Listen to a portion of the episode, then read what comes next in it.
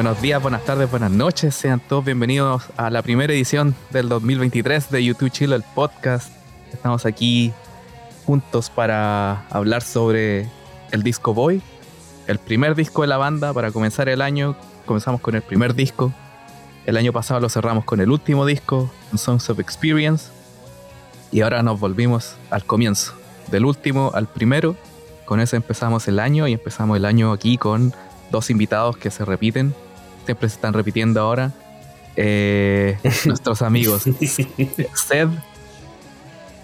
¿Cómo estáis? ¿Tengo que presentar ahora? Sí, sí obvio.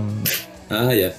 Eh, hola a todos, buenos días, buenas tardes, buenas noches, dependiendo dónde y cómo nos escuchen y cuándo específicamente. Claro. Hola en la cocina, hola en el baño, hola en la ducha. no, en la ducha no se puede escuchar. Pues, ¿Cómo que no? Pues con parlante Bluetooth, esos que se pegan a la pared. Los que se caen al, al, segundo día. Al segundo día. eh, y representa la comuna de. ¿A dónde está ahora? Ñuñoa. Ah, volvió. Ñuñoa. Volvió a, los terrenos de Ñuñoa. Sí. Y el otro que está representando a Chile. Es un, este es un podcast eh, multi. Internacional. Internacional, sí. distintas zonas. Eh, el set está en, Santiago, en Ñuñoa, y aquí el amigo Nacho está en Valencia, España. Valencia, España. España. Bien, bien, todo bien. ¿Cómo te trata la vida por la invitación. Bien, muy bien. La verdad, gozando del invierno mediterráneo, el famoso invierno mediterráneo. No es nada del agua acá, así que se agradece. Qué bueno. Yo me estoy ahogando acá con el calor. Y yo aquí vivo en, un, en una abajo una nube constante. Muy triste. ¿Eso es todo el año? No, pero el invierno dura mucho acá. Claro. Mm. vitamina D o alguna cuestión así? El verano son dos meses y el resto es como casi puro invierno y, nublado. Pero acá el verano es tema serio, eso sí. Yo había escuchado leyendas del calor español de las olas de calor, pero cuando estuve acá en julio era una cosa eh, insufrible. Debo decir que el clima de Chile es muy, agradable, sí, un agrado. Es muy templado al final, no, no, nada se va al chancho. Sí, yo que estuve en Chile hace como un mes, quiero puro volver ese calor. Porque ah, que, baja volver acá literalmente así de pasar de estar polera a llegar a menos 8 y todo nevado. Qué mal, pero bueno. Aquí estamos, vamos a empezar un nuevo año con un nuevo podcast sobre el, el primer disco. Y bueno, quería preguntarles por qué, a la hora de decirles por eh, qué, qué disco quieren hablar, por qué eligieron esto. Dale, Seth. Uh, que igual me preguntaste hace como un año, no me acuerdo. Igual uno como que, va variando sus cosas. Pero igual este siempre ha sido como el primer disco. No, no fue la puerta de entrada, en todo caso. Porque yo creo que haber escuchado. Creo que escuché el Unforgettable Five primero, o sea, los, singles que sonaban por la radio. Ah, este igual suena. Eh, Baby. Y cuando ya tuve plata, empecé como a, a buscar los discos anteriores. Y esto igual era como. Eh, así como mirando así. Eh, es la misma banda, una cuestión así. Pero claro, porque uno viene como de ese sonido mucho más producido, mucho más industrial del de los 90, mucho más experimental, y esto era como rock, puro, duro, ¿cachai? y más encima parte al tiro, o sea, escuchas al tiro ese, ese, ese riff como característico de, de I Will Follow, y de ahí te engancha. O sea, en realidad, de hecho, la primera escuchada fue súper fácil, no fue como que le, le fui dando muchas vueltas, porque el disco es súper fácil de digerir, es súper simple, súper directo, y después uno va encontrando las capas. Y después uno también va haciendo las relaciones, o sea, entre que era un disco de un cuarteto de puros cabros chicos, ¿cachai? Con, con temas, y después, claro, las temáticas, las traumas, las cosas que después igual le siguen dando vueltas, entonces, por eso, igual es como uno tesora este disco, porque si bien pareciera que después no hubieran muchos elementos comunes con los, no sé, con los últimos discos, no. Hay cosas que están ahí siempre y eh, es bueno ir a darle siempre una, una escuchada, una vuelta para decir dos cosas. Uno, el tremendo disco que es, y dos, como ver la evolución de que de pronto tienen todas las bandas. hay unos que se quedan pegados en una nota. YouTube va evolucionando siempre, buscando dentro de una cierta fórmula sonidos distintos. Y tú, Nacho, ¿por qué este disco? Bueno, Nacho eligió como. le dije, ya, ¿cuál disco quería hablar? Me dijo, la mitad. Así que ahí está de, eh, de, suplente para varios algunos, pero este va a titular. debo decir que este en particular es de los que más me interesaba porque es un disco que, bueno, a nivel personal le tengo un cariño súper particular porque yo tengo 31, entonces entré en otra época de YouTube. Eh, los conocí por Vértigo y ahí mis papás me pasaron el The Best de, del 80 y, y, por ahí me metí. Y me acuerdo que después del Vértigo en Chile, eh, del concierto, empecé a escuchar todos los discos y partí, no sé si partí por el pero fue de los primeros. Y siempre me ha impactado cómo el disco se mantiene como vigente. Lo encuentro un disco que es solidísimo. Yo encuentro que tiene la madurez. Yo hago música y sé lo complejo que. Como que entiendo la complejidad que puedes llegar a hacer, a componer un disco eh, de, de, de esas características en el sentido de que no suena un disco hecho por niños de 18 años, eran niños, sí, pero suena, suena un disco, por sobre todo lo encuentro el disco más disco hasta como quizá el Unforgettable Fire. De principio a fin lo encuentro una unidad, es como una historia completa, redondita, que pasa por millones de partes, muy bonito. A diferencia después del October, del War, que son discos bacanes, donde en verdad evolucionan mucho, pero encuentro que son discos un poco más desnivelados en la calidad del, del, conjunto, del total. El Boy es un disco, para mí, que no tiene errores. Hay gente que puede decir algunas cosas de algunas canciones, pero para mí en lo personal lo encuentro un viaje muy bonito y también creo que se nota como la banda lo va rescatando en las giras y siempre es un, disco que se mantiene súper, súper ahí. Y como decía el set, es como YouTube siempre está volviendo a ese sonido. Siempre están tocando I Will Follow. Siempre están tocando, no siempre, Out of Control y otras, pero eh, es como un. Es como un. No sé cómo decirlo, pero. El, el elixir así de, de, lo que hace YouTube está en ese, está en ese disco. Claro, esa fórmula es la que yo decía, porque de pronto siempre van a volver está ahí, está la semilla y yo creo que debe ser de donde parte cada una de las composiciones para cada uno de los discos. es la misma idea, la misma energía que después se va repitiendo, solamente que después pasa por, no sé, otras manos, sugerencias, porque el trabajo productor también es eso, o sea, a lo mejor tienes una idea, pero tú estás acostumbrado a hacer una cosa, el productor te va a decir cómo llevarlo más allá y claro, puede sonar distinto, pero de dónde surgió es siempre lo mismo, finalmente. Lo mismo. Sí, y yo me alegro de tener a ustedes dos aquí para hablar del disco, porque este disco es muy guitarrero. Obvio, porque al comienzo no tenían, no, no, tenían producción. Bueno, había, hay algo, pero no, no, no hay tanta chaya como en los discos de después. Pero, a ver, pero igual si, si, te metí en ese detalle de la producción, o sea, no podéis dejar de nombrar que en realidad aquí hay cinco elementos, pues no son solamente los cuatro YouTube. Ah, no, obvio, obvio. Eh, sí, Steve Lillywhite aquí pone una impronta sí, no, hizo, eh, que lo habíamos anticipado un poco en la conversación previa, porque hay una diferencia de sonido, de estructura, de melodía, de letras y todo, de, de lo que venían haciendo antes en sus demos la calidad que se ve ahí de los demos a lo que llegan a este disco. No, no tiene comparación. no, y disco que por cierto, a propósito de lo que decías de, del buen disco que es, o sea, no solamente los fanáticos de YouTube reconocemos la calidad del disco, creo que varias listas donde se han, se han, hecho sobre los mejores discos debut, así de, de bandas importantes, consagradas, el Boy de YouTube siempre sale entre los primeros lugares. Y es por una... Es que, es que como disco de debut, aparte, es muy bueno. Como tú decís, ah, este es mi, este es mi primer disco, es como, es súper impresionante. Sí, eh, hay varias cosas como interesantes en el disco que son como que uno no esperaría en un primer disco. Eh, pero ahí las podemos ir hablando en el, en el desarrollo de. Claro. Em, podemos... sí creo que hay una cosa que es como más a nivel general. Pero lo que sí, tenía razón sobre que entre los demos o no sé, por YouTube 3 eh, o el 11 O'Clock TikTok, a esto es como un mundo de diferencia.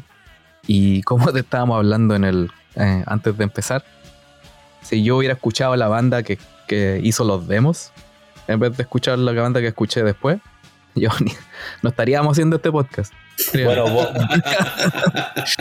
vos no ibas con esos demos a, a pedir contratos de grabación, así que. Ah, verdad. Y, y Yo lo que pero- sí encuentro es que es un disco donde cada uno de los integrantes muestra su, su, esencia como músico. Eh, cada, cada cual en su área y creo que hay poca distracción en ese sentido. Cada uno va al grano, eh, no está para nada sobreproducido, es un disco súper como honesto en ese sentido. Y, cada cual, se- o sea, las cosas que caracterizan a cada uno de ellos hoy en día están ahí. Están ahí y están súper, de manera súper pura. Claro, es lo más, es como la banda en crudo totalmente. Un poco antes de empezar podemos decir que el- este es el primer disco que salió en 1980. Esto fue cuatro años después de que se formara la banda. El más viejo de la banda era, creo que es Adam, ¿cierto? Y Bono. Los dos tenían 20. 20 años. Y The Edge tenía 19 y Larry tenía 10. Creo que también 19. Eh, pero igual, todavía no eran cabros chicos. Pero al, mu- al mismo tiempo, como que hablan hartos temas como de. que yo siento que parecen como viejos chicos también. Porque Sí. como que ven muy, muy distante. el, eh, o sea, se llama Boy. Y, y las letras hablan muchas cosas como de, de cuentos que como que de niños lo podían eh, escuchar o de cosas que les pasan a la niñez. Se escuchan muchos niños en, en algunas canciones haciendo coro, haciendo voces, haciendo distintas cosas. Entonces igual La, es como la portada misma también. la portada también. Entonces es un poco interesante porque, no sé, al menos no sé en el caso de ustedes, pero a los 20 yo tampoco me sentía que, eh, uy, que, que, que adulto No, que distanciado sí, del que distanciado de mi niñez para nada. Y la niñez era como no sé como cuatro años antes cinco años antes entonces es interesante ver cómo ellos como que se extrapolaron bastante para hablar de, de ese tipo de temas. Bueno y el disco alguna vez pensaron que lo podía producir el mismo productor de Joy Division Martin Hannett y él fue el productor de Eleven O'Clock TikTok pero cuando lo hicieron como que no se llevaron muy bien, así que lo, lo ca- cancelaron la idea. Y a Steve Lillywhite le tuvieron que ir a pedir como tres veces de, de trabajar con ellos hasta que ya aceptó, porque ya yo creo que Bono lo tenía chato. No me acuerdo en el, en el, no me acuerdo en el libro porque lo escuché. Ah, bueno, tengo que avisar de que el podcast del libro va a ser, solo que cuando quería hacerlo no se pudo hacer. Pero es- va, va a salir algún día, va a salir algún día. Pero en el libro habla harto de, de Steve Lillywhite y con varias eh, loas. De hecho, creo que, habla- bueno, de Daniel Lanois no habla mucho. De Brian Eno sí. Pero yo creo que de Steve Lillywhite hablan bastante más en el libro Habla- en Surrender. Bueno, claro, por algo también es un colaborador frecuente. po. Claro. O sea, sigue estando. Sí, claro, Sí, para hacer remezclas, para hacer. eh, eh, pa- con- a veces incluso ni siquiera de trabajo de petilleo, sino que solamente va con idea y para decirle, no, esta cosa suena como. Esto suena mal. de nuevo. Sí, de hecho, Claro. ahora, bueno, esta semana salió la noticia de que vendió su- sus regalías de streaming. Steve Lillywhite. Sí, Steve Lillywhite vendió las regalías propias de, de stream. No de discos, no, no todas, pero sino todas las de streaming. Entonces de me metí a ver cero. y claro, yo pensaba que había sido el productor de los primeros tres y, y no sé, del How to Dismantle también. Pero no, pues también ha estado en No Line, ha estado en Acton Baby, ha estado en Songs of Experience también. Entonces... eh, Como consultor de la banda al final. Claro, es como el. Todos hablan del, de Brian Eno y Daniel Lanois, pero Steve Lillywhite es como el tercer mosquetero ahí. Y, pero más fondeado. No, no quiere las luces. Es que no es tan famoso por su cuenta, entonces. No hace, no hace música para él pues, tampoco. Claro, pero es que igual es que hay que, hay que. Eso mismo, también es un tema, porque Brian Eno venía con todo el cuento previo de Roxy Music Claro, y Bowie. y, y Bowie, claro. No, pero después, o sea, pensando como músico primero. Ah, O sea, sí. Se dio a conocer primero como músico. Luego con esos experimentos propios también que, que tiene, que no me voy a olvidar de, de hecho, describiendo sobre los pajaritos, albatros. ¿Cómo es? Un disco de pájaros, entonces, Ah. pero que siempre de hecho lo agarro para el, para el deseo así como que para poder convencer al, al- a, a la discográfica de que fuera su productor.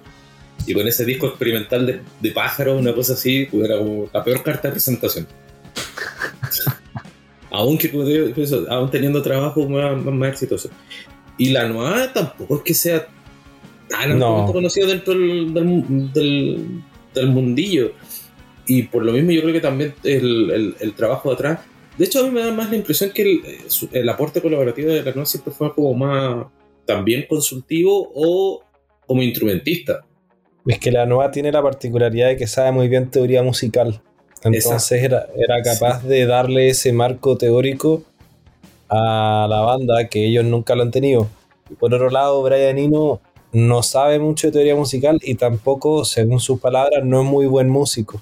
Pero tiene como esta visión de las cosas y todo que... No, pero lo, lo- lo de él es crear atmósfera. Finalmente un tema Claro. de, gusto, de gusto musical que de conocimiento musical. Y la nueva es más de conocimiento musical. La nueva... que de, que de gusto, porque de hecho tampoco es, la nueva, así por ejemplo, sus trabajos musicales solistas es de gusto muy adquirido también. No es algo Sí. Ah, sea, Bueno, los de- dos, tam- los dos son medio adquiridos, igual. Brian Eno. Ah, claro, cuando solo, pero como te digo, uno, uno trabaja como más la estructura y cosas así de cómo, cómo va a sonar. Entonces lo de Lily White es un trabajo de productor, productor como clásico, por así decirlo. eh, sí, De, de sí. brilleo, ¿cachai? O sea, Vamos a usar este micrófono y vamos a mezclar de esta manera. Ta- y- ta- exactamente. Claro, y siempre trabajando con un buen ingeniero de sonido. O sea, también por, por ese lado, no es que las haga todas, pero claro, sabe, por ejemplo, de, de lo mismo.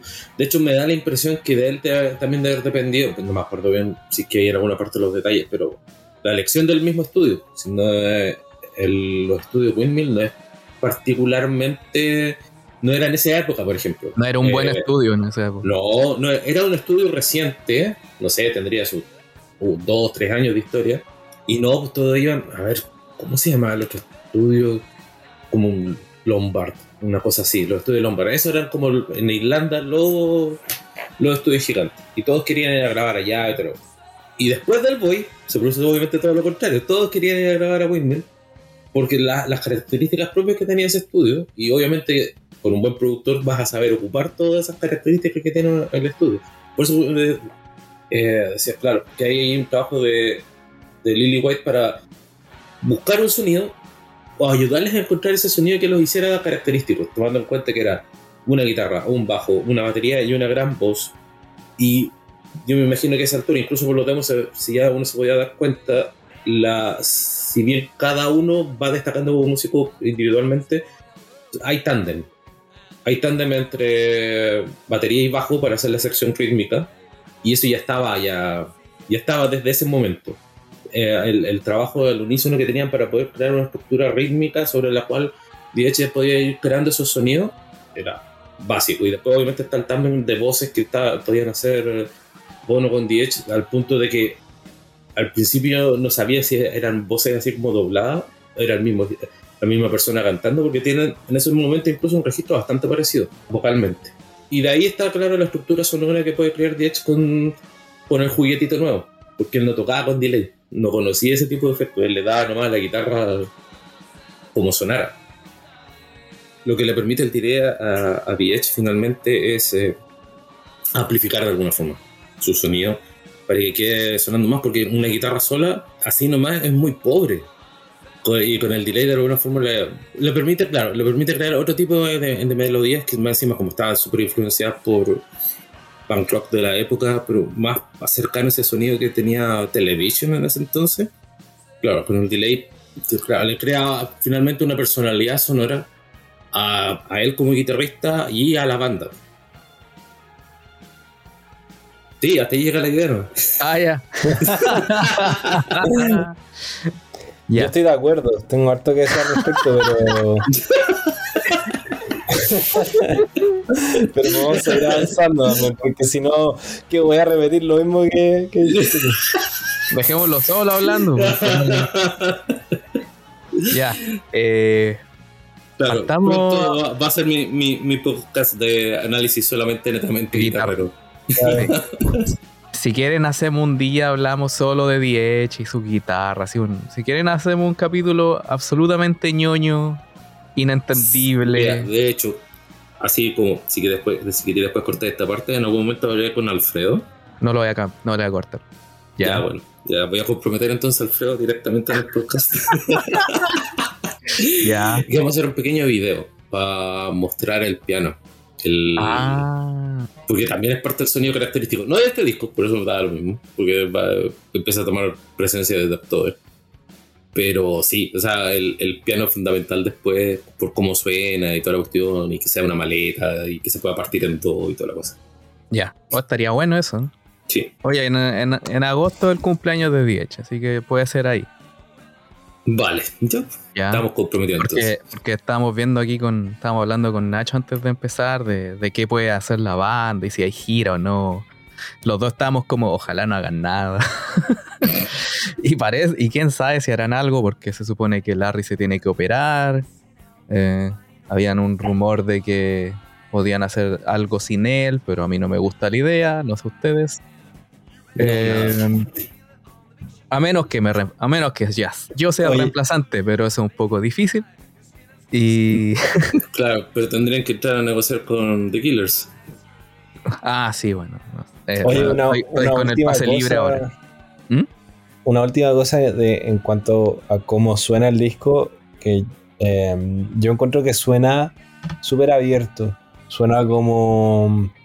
Suena reverberante, pero sin como ser una cosa así empapada en reverb. Suena como, como muy natural, como súper orgánico y como que estuvierais metido ahí viéndolos tocar en la sala, pero no tan crudo. Siento que después en el War y incluso en el October caen un poco como en esa crudeza, eh, que no está mal, es una como decisión estética, por así decirlo, pero que el, el Boy es casi como una película. Es como, eh, tiene un poco como de esa expansión media cinematográfica y como de paisaje, son como paisajes sonoros. Y debo decir que, como todavía no, no quiero de referirme a canciones en particular, pero hay partes de canciones que son pasajes ya un poco de película y tiene como esta, tiene como una suerte de trama, por así decirlo, porque tenéis canciones súper agresivas y después caí en canciones que son mucho más tranquilas y mm, eh, juega mucho con el tema de las transiciones también el disco. Hay una pelada, de- sí voy a hablar de una pelada de cable del- de, Steve Lillywhite con el fade out de Electric, Oh, es- de Electric al final. Que- que- que- sí, ya de- después le damos como Sí, caja a esto, porque Sí, sí, sí. hay- hay- hay- tengo mucho que decir sobre eso. Sí. Em, Bueno, partamos con I Ya, Will Follow. par- partamos. Sí, Partamos. con I Will Fo- Espera, deja cerrar una idea. Ah, y como parece que no va a haber muchas noticias, o quizás no haya mucho, entonces sería bueno ya planear cosas como la que dijiste de, de- del piano y la guitarra. Podríamos hacer un capítulo absolutamente ñoño de guitarra. Yo creo que a varias gente le gustaría. Me uno. Sí. Bueno, eso. Ya, démosle ahora sí con I Will Follow. A ver, despílanla en una palabra. Chuta, pero una es que poco. que sea así como temazo. Con cartel y todo así, temazo. Yo la, yo la Sí. encuentro un cañón. Un cañón. Ah, Es un cañón. clásico, clásico Ay. concepto guitarrero del suena cañón. Suena, Una cañón. suena como un cañón. Eh, yo ten- ya, a- aparte no usted, porque yo tengo una, una visión un poco distinta. No, yo la, Es que no yo la me guste. una canción Ah. increíble. eh, en el contexto del. Yo creo que el único problema que tiene la canción es que ha sido sobreusada. es lo único. En los 40 años de, de historia de la banda. Sí. Eh, entonces, en ese Sí. sentido. Tan, tan usada que lo ocupan de base para Out of Control. claro, No, pero no me. no, es- yo, yo- yo tengo esa. Si querían, si querían pasamos a hablar. Para son la- pa' mí son la misma canción. No, Son la misma canción. Es igual. No, no, no. O sea, no. no Ya, ya, no es igual. No, no, no, no, sí, no es igual. No es igual. Eh, pero igual estamos hablando de concepto musical. Sí. Sí. Pero, Ya deja que Nacho termine su idea. Sí, por favor, por favor. Yo Estaba robando el momento. Sí. Ah, bueno, nada, eso es una canción que, que funciona muy bien como lo que es, que pues es como inicio de disco, enganche. Eh, en el libro Bono revela algo que la verdad a mí me dejó eh, ya helado, que es que él fue como el precursor de la idea del riff de la guitarra. Le decía a Diech, no, que era un sonido tipo eh, de sierra eléctrica, no sé qué. Y Diez, o sea, Bono se puso la guitarra de Diez y empezó como a tocar así. Y esto terminó con Diez con la guitarra puesta, trabajando en base a la idea de Bono. Pero fue como una idea. Suena más que era idea de Bono a que haya sido de Diez. Sí, así, lo explica en el libro. Sí, y lo encontré muy interesante, muy, muy interesante. Y bueno, la verdad, igual Diez termina construyendo. Hay cosas súper interesantes que son los armónicos. Y la canción es súper sencilla también. Y mm, yo la encuentro una canción muy enérgica a nivel como sentimental, creo que no. O sea, sí, tiene muchas cosas que se han ido revelando con los años acerca de la temática de la canción. Que se trata de esto, que se trata de lo otro, bla, bla, bla pero como una canción de rock la encuentro increíble, tiene esa energía y esa crudeza y a la vez la impronta de, de Diez en la guitarra, la encuentro bacán. Sí, no, ah, bueno, a mí la puedo escuchar mil veces más, yo creo, diez mil veces más y no me va a dejar de gustar. Por lo mismo, porque tiene, tiene, tiene fuerza, tiene momentos, eso es lo otro además también, eh, no es una canción plana, no es una sola idea, va acompañada también de, distintos elementos musicales y empiezas a, de partida, te, engancha con todo, esa, incluso desde esa... Mm, como sonido de que estuvieran prendiendo algo, como que cuando prende, uh, de ahí todo, todo, ah, esa me encanta. Tiene todo y de ahí parte,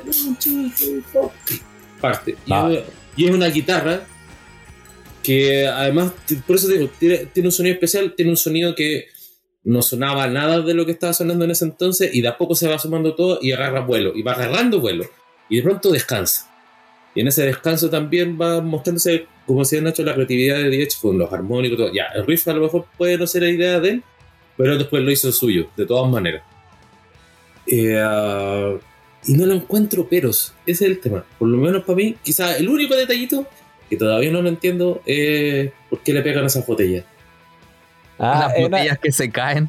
Eso lo explica un poco en el, en el, en el libro, ¿verdad, sí, sí, me parece que sí, pero no, no le puedo encontrar de todas maneras. No, no, sí, sí, es una regla un poco. Oye, pero hablando de, de, cómo se van agregando las cosas, la verdad, cuando parte la guitarra, y empieza a entrar Larry, sentís como que vaya a la guerra. Es una cosa así, pero. Oh. Sí, suena como, sí, suena como eso, suena como tambores que se van. Ah, y eso es lo otro. Normalmente cuando uno escucha que va, va entrando una batería, suelen ser, no sé, pepos más bateros, ¿cachai? Puede hacer el análisis propiamente tal de eso, pero normalmente no se va entrando con algún, con alguno así como marcando el pulso con el hi-hat eh, que va, va, no sé, haciendo, no sé, porque te va marcando con el bombo o un poco y te va metiendo cajas. No. Puro tom. claro, es puro tom. Es que es de guerra, po. Es Por eso, guerrero. es militar la canción. Y lo choro es que aparte no entra la batería como en todo su esplendor, sino que como que el tom empieza como a impulsar desde atrás. Sí, por eso, te decía, normalmente lo que yo siempre escucho en, una, introducción de una batería sería el bombo con caja. A lo mejor acompañado un poco de hi-hat como para ir dándole el pulso. Pero esto él va mezclando entre tom y Y por eso digo, va el increciendo que va haciendo para poder entrar a la canción es diametralmente opuesto a lo que normalmente sería una batería normal. Y hay, a propósito, que siempre recurriendo a mi youtuber favorito, al único al que estoy suscrito del Rick Viato, cuando alguna vez ah, analizaron batería de. En, en de Rick Viato. Sí. Oh, y aparte ahora, como ya agarró por fin la popularidad, cada vez va haciendo entrevistas más interesantes. Estaba viendo la que le hizo a Billy Corgan. Lo más cuático es que todavía no he visto que entrevista a su gran amigo que era Marty Friedman. ¿Ah, en serio? Sí. Son como amigos de la época y todo. Así que, yo vi que entrevistó a Johnny Mitchell. Sí. No, pero, bueno, ya, pero volviendo a eso, lo que llamaba la atención siempre, y que lo decían ahí con otro análisis patero, es como Larry de alguna forma siempre, no, no va siempre impulsando hacia adelante, sino que también va hacia atrás, así como que va mm. frenando un poco Entonces también, de hecho, cuando va igual como que lo va ralentizando, así como, ahora sí, ahora sí, ahora sí, y le pone toda la fuerza. Ay, yo no sé cómo hablar en términos de batería, pero me encanta cuando va tocando. y es como. Bueno, tenemos un batero ta, ta. Hace como un doble, como un contra, un contra así. ¿En qué parte? ¿Al? En, No. no, en el riff. Ah, como, como cuando tira un contra... Sí, un contratiempo. Sí. Es algo así. Bueno, la verdad. Tun, tun, tun, tun, tun. ¿Eso? Ese, ese. Sí. Sí, bueno, igual yo no sabría si eran ideas de Larry, si eran ideas de Lily White, si... Pero también, pues, o sea, se nota el tiro de que no es un batero normal. De que no, es como 1, 2, 3, 4 y parte a los platillos y lleva el ritmo como cualquier otro, sino que lo que siempre Larry habla de... Siempre todos hablan de Larry y él mismo dice es de que eh, se enfoca más en la, en la canción y para dónde quiere ir la canción que en, en el ritmo en sí. Porque si fuera apoyar el ritmo, puta, cualquiera. Pero La, la verdad, la canción es. Sí, o sea, como decís tú, como que lo va llevando un poco la batería, porque yo toqué la canción en vivo hace como un año. ya. Y la verdad, son muy pocas partes y se repiten muchas veces.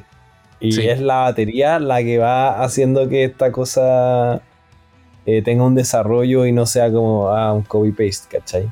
Claro. Porque hasta las melodías de las estrofas son las mismas, pero es, es un poco la batería la que va dándole la, el dinamismo. Sí, sí. eh, En general, bueno, esta canción y muchas del disco son muy dinámicas. Y eso es lo que me gusta. Ahora voy a hablar yo de la canción. Eh, lo que me gusta de esta canción es que es muy dinámica, como que no, no se detiene, no, no, No, Es un constante puje y, y- y- y correr, y correr, y correr, y correr. e incluso la, la parte de lo armónico, el puente, Sí. es, es Todavía O lleva sea- en el, va en el ritmo, va como, es como aguantando, como aguantando. Sí, sí, está como, ¿qué va a pasar? ¿Qué va, qué va a pasar? Y como que no. Bueno, eso no está tanto en la versión del disco, pero en vivo cuando Bono empieza a cantar Your Eyes. Ah, pero es que hay- claro, como que a- la- la- eso estaba pensando. La diferencia es que, claro, aquí, bueno, es el primer disco, es la primera canción y está comenzando el disco. Entonces no hubiera jugado contra ellos que lo hubieran parado. Pero Sí. cuando lo tocan en vivo, ahí pueden parar un poco porque no parten con la canción. Al menos no ahora. Eh, no, no tocan la canción. ¿Por qué te y- referís con parar la canción? Ah, como. En el ah, sen- entiendo. en, el- que en- la parte de lo armónico, lo que estáis diciendo, que, o la Claro, parte claro. Del, del- del medio, como para que se entienda más para la- los que no saben tanto de música. Eh, en el disco sigue el bombo Your Eyes y suena tum, tum.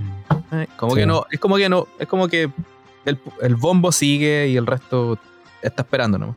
Es que al final Pero eso es en- buena producción porque Tipo. entendí el papel de la canción dentro del disco y esa canción es el shot de adrenalina al final que, que te abre la puerta. Claro, y también, es- encuentro interesante lo que decía, eso sí. Muy y también va con la, con la idea de que es como un poco punk. Eh, pero también obviamente después cuando ya están más grandes, ya llevan más tiempo y cuando la canción ya tiene sus años y cuando la canción va metida en un concierto, o sea, no es como el comienzo, sino parte de- del medio o de lo que sea, eh, ahí le dan su tiempo de descanso, como para que respire, para que, para que sea distinto. Pero en, en el- lo que es en el disco, es perfecto para empezar la canción. Lo único que me da lata, no sé si porque tengo, estoy, estoy escuchando la versión remasterizada, eh, la, la del 2008. 2008 fue, ¿no? Sí, creo que sí. Eh, que The Edge hizo esos remasterizados del Boy, del Sí, October. me acuerdo. Creo que tengo esa, no sé. Es, un, es una pirateada en realidad. No, porque yo tengo mi disco CD, lo tengo guardado. Pero el Sí, que tengo en el, en el celular es, parece que es el remasterizado. Porque hay unos sonidos que tiene la canción que ya me tiene chato. Es como un. Que a cada rato lo pone en- parece que en el remasterizado. Porque en el disco original yo no me acuerdo haberlo escuchado tantas veces. Yo creo, no, a ver, creo que la primera vez que la escuché bien, bien, bien, que no fuera en cassette, ¿Mm? con el personal estéreo, rebobinando por el lápiz y todo lo que estén, tiene que haber sido en el The Best Of. Y ahí viene ese sonido que dices tú. Sí, pero, pero después le. Sí, sé que Sí, sonido y- es. Sí, y, y- pero es que se repite demasiado. Y como ya, y cuando ya lo escucháis una vez y te dais cuenta que después sale de nuevo, no podéis de, no paráis de No escucharlo. dejar de escucharlo. demasiado. Ya no lo podéis dejar de ver. No. Está ahí siempre, te persigue, aparece en una esquina. Sí, y me, y me, y me- me saca la canción. Es que como que. Es como. Parece como un auto frenando. No sé. ¿Mm? Tiene un sonido muy. Muy malo en realidad. Yo no lo encuentro ni una gracia. Lo que sí me gusta son los el, el xilófono. Ah, sí. El xilófono que. eh, yo también me sorprendí cuando supe que Bono es el que toca los xilófonos. Perdón, metalófono. Metalófono. Métalo. Eh, sí. Y no, muy bien. Muy Oye, bien y muy, muy perfecto. Y, y, choro y que- to- y los tocan perdón. en otras canciones también. Está en Into the Heart, ¿o no? Está en otra, sí. To the Heart, en, creo que en Uncut Dub. No me acuerdo ahora, pero- Eso es choro porque el, el metalófono es un instrumento de la niñez al final, como de colegio. Sí. Y no sé, ahí hay como algunos temas recurrentes. Encuentro entretenido también que Bono en el disco, o sea, en I Will Follow ya canta muy como él, como con esta cosa como como que hace como, como que balbucea, muy raro. Y que- pero de alguna manera como que se sale con la suya. Como que le sale bien. Sí, en esa le sale bien. Yo siento que no todas le sale bien. Como En- que Bono es el más. Se nota que va a terminar siendo el que conocemos. Pero es el que menos se acerca al que conocemos. Es que cuando dice hecho- Your eyes make a circle, le sale raro. No sé si se acuerdan en esa parte que dice Make a Make a circle". circle. Y es como Sí, que encanta así, como. claro.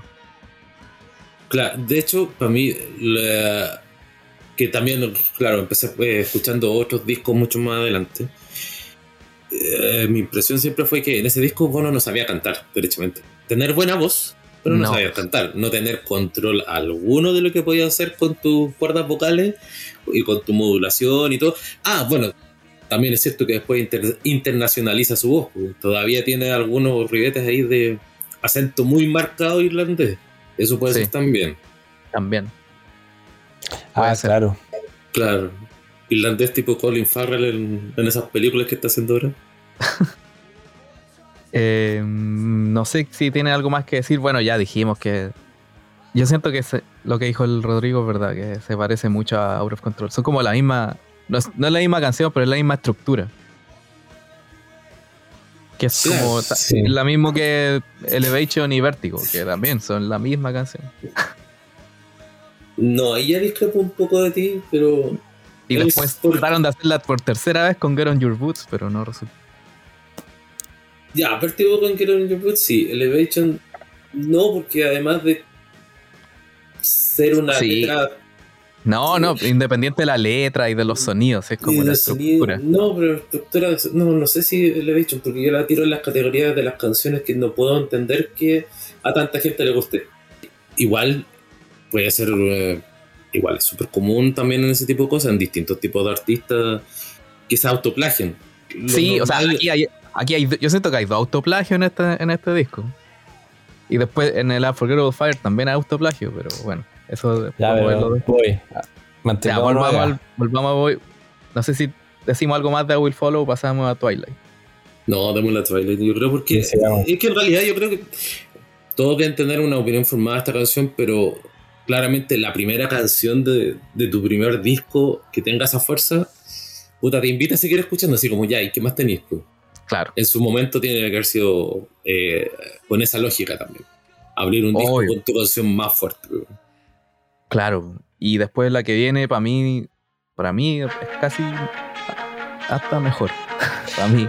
A mí me que encanta Twilight. Puse Twilight ahora eh, de fondo. Y Ah, qué- mira, está, qué- está- qué estudiando antes de la prueba aquí. Qué impresionante, weón. Porque siento que tiene como el mismo espíritu de I Will Follow, pero como con más espacio. Es como más tranquilo, es como, par- como parte, digamos. Sí. Después de como ese shot de adrenalina pura que es I Will Follow, te da un poco más de espacio. Encuentro que Adam, clave ahí. Que eh, Adam tiene una manera muy, muy particular de tocar, que como que toca lo justo y necesario, pero muy bien, muy bien. Y me encanta que escucha mucho el, el- la, la uñeta Herdim de, de The Edge, de ese sonido como rasposo de la guitarra, que también es algo súper nuevo para la época, es una cosa que no se escucha antes. Claro, que de hecho le da un, toque extra de brillo, por así decirlo, porque queda resonando ahí. un- A ver, explica eso porque es eso de que da vuelta mí la uñeta. mm, sí, eso de que da vuelta la uñeta. Ya, explícalo, porfa, porque. Ya, a ver, normalmente las uñetas, las, las púas, como le dicen allá en, En España. otra, en otra parte, en España, sobre todo las púas, eh, suelen ser de un plástico lo más liso posible, porque de hecho cualquier cosa que vaya raspando va provocando también que se va desgastando y ese material plástico se va alojando en las cápsulas. Es súper Ah. poco usual que alguien toque así por una cuestión como de, no sé, de práctica. De hecho, eso lo aprendí a la mala cuando, no sé, cortabas tarjetas de estas de crédito que mi viejo ya no usaba. La recorté con eso uñeteada. Después quedaba todo el polvillo así puesto en las cápsulas. Y claro, efectivamente, después tenía que hacer un trabajo de limpieza grande. Profunda. Sí, profunda. Pero ¿cómo, pero ¿cómo tocáis con tarjetas de crédito cortadas? Pero cacha moneda, Pero Y que hay, una hay como una engrapadora al final, o sea, no sé, es como una Sí. máquina que le saca las tarjetas de cre- Puedes convertir tu tarjeta de crédito antigua en uñeta. Tal cual, exacto. O la de VIP, ahora que no, ahora que hay más plásticos, pero en ese momento, estoy pensando hace 25, 30 años atrás, eh, era la forma más fácil de conseguirme porque a veces era más fácil para mí encontrarme una tarjeta de crédito sin usar por ahí bodada, tirada, que tener 300, 600 pesos para comprarme una uñeta. Menos estas, pues después cuando las conocí, eh, estas no se, no, se, no se rompen por eso. Se van, eh, se van, claro, se van gastando, pero el nivel de gasto, por- porque son unas uñetas más o menos gruesas, es mucho más lento. Esta uñeta, la Herding Blue 10 azules, tiene una superficie, una parte, la mitad de la uñeta, que es más porosa para que uno la pueda agarrar y no se te resbale.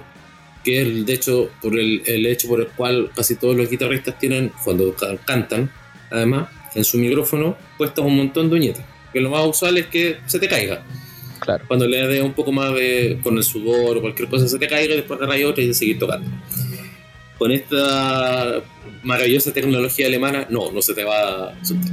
Pero de hecho descubrió que si la daba vuelta, la agarraba por la parte lisa y tocaba con la parte porosa, ese sonido rasposo extra le daba un timbre especial, un brillo extra al, a la guitarra, que suele ser de gamas más medias bajas, más sobre todo media le agregaba un toque extra así como de, de, agudo y que además pasaba por su box que tiene un sonido suele ser súper cristalino más el detalle de la compresión más el detalle de la del overdrive que le solía poner más el, incluso en el delay que va resonando eso le daba claro un, un sonido especial que a él le gusta y de hecho que es muy característico Pero yo no lo encuentro un detallito, yo lo encuentro algo crucial, así nivel... es que es, es eh, una, una firma de autor claramente, acuerdo- porque- Cuando me compré esas uñetas las logré conseguir y la primera vez que toqué con esas uñetas en una guitarra acústica, ni siquiera en una guitarra eléctrica, pero tenía 15 años y dije esto no puede ser, no puede ser que esta, eh,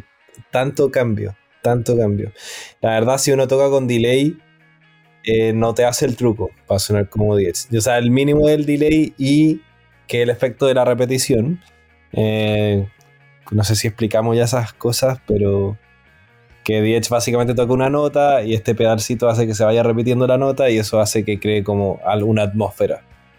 Pero ese, ese sonido cristalino, ese raspe, ahí eh, no sé qué le agrega. ¿Qué será lo que le agrega? Es como...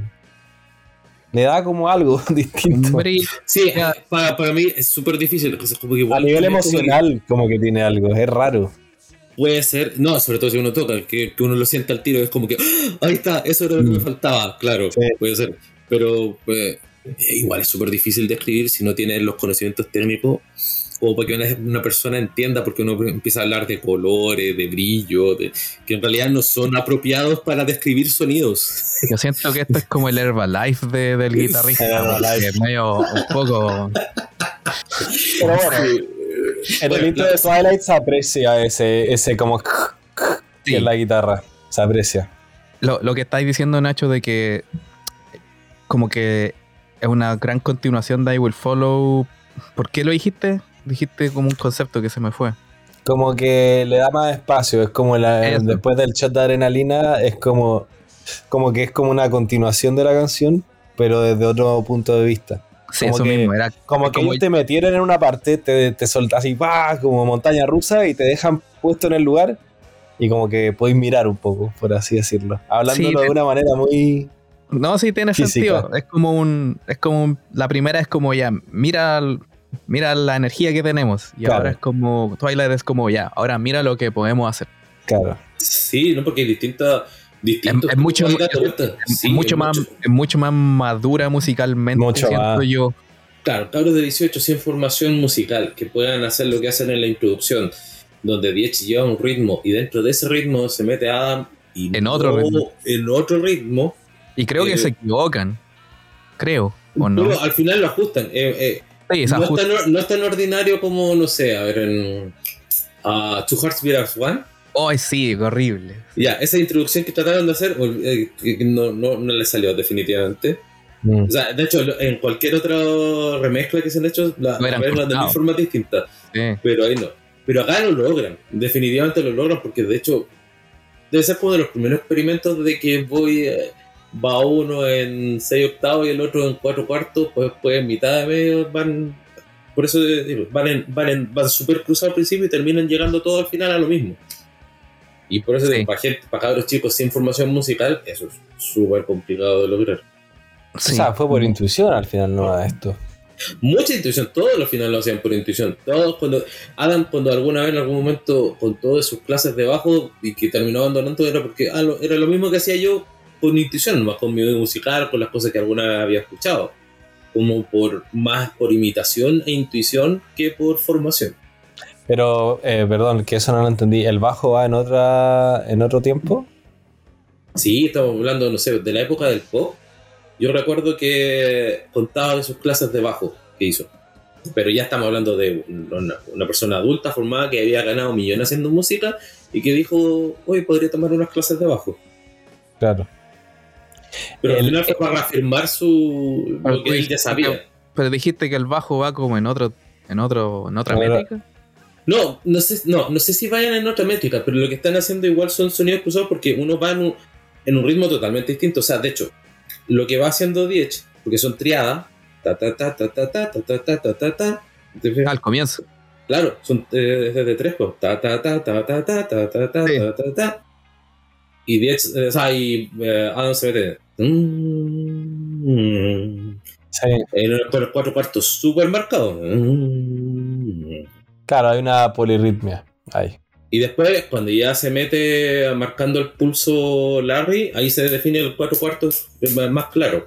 Y de hecho, 10 determina ajustando eso y por eso meten esa segunda guitarra, que sí también está marcada en cuatro cuartos. Oye, qué buen solo de guitarra tiene esta canción. Sí, sí, sí.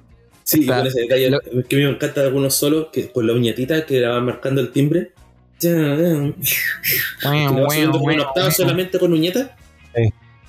Ese, ese truco, eh, a ver dónde va. Que uno pudiera así como. El armónico falso. ¿Ese? ¿Eso hace? Sí, el armónico falso que hace con, entre con el dedo y la uñeta. Porque la ah, ¿eso lo hace? ¿Eso está ahí? Sí. No, no sabía. Mira, hace como cuatro como normal. Da, da, da, da. Y eso son muy. Son muy difíciles de hacer eso. Sí. A mí me gusta, el, en, en esa parte me encanta el bajo, así como que, bueno, el- obviamente lo, lo- lo más fácil de escuchar es la guitarra porque el sonido es más agudo, entra más fácil. Pero bueno, yo que toco batería y que trato de escucharlo todo, el bajo en esa parte es muy bueno, es demasiado bueno, como que va jugando por todos lados y, y también no tiene nada que ver con la guitarra. Es una- Eh, Es que una canción tiene unos saltos también muy extraños. Hace como. Y, y la batería también va, va haciendo su propio show. To- toda la banda ahí va en, en fuego. En mi idea, esta es una canción que no tocaron tan. Tanto. no, no, no tanto. eh, vamos a buscarlo al tiro, pero no, no fue tanto. Vamos, YouTube Geeks. Es que también Exacto. puede ser que. En. Bueno, en Under a Blood Red Sky creo que sí está. Sí. Sí, sí, ahí está. En el, en el Red Rocks. En el No Red en Under a. Blood Red Sky. Ah, sí, claro, perdón. En ese concierto sí la tocaron. En ese concierto, no sé. Claro, que no está en el disco después en vivo en, en el EP. No, no lo Ah, 230 veces en concierto. no es tanto. No, no es mucho. Para nada. ¿Y cuándo fue la última Y- vez que la dejaron, la tocaron? Eh, 1984 en Australia. Ah, mucho tiempo. Sí, en Unforgettable Fire Tour, Nueva Zelanda, ah, Sydney, Melbourne, Perth. En Perth fue el último. Me gusta la parte, eso eh, tiene este quiebre Shadow. eh, When Boy. Shadows. Ahí Boy- la canción cambia demasiado. Sí, el, lo único que puedo alegar es que el final, como que es medio fumeki. Como que, porque vuelve como al comienzo. Tum, tum, tum, tum, Sí, tum, tum, tum, Estoy de acuerdo. tum. Sí, como.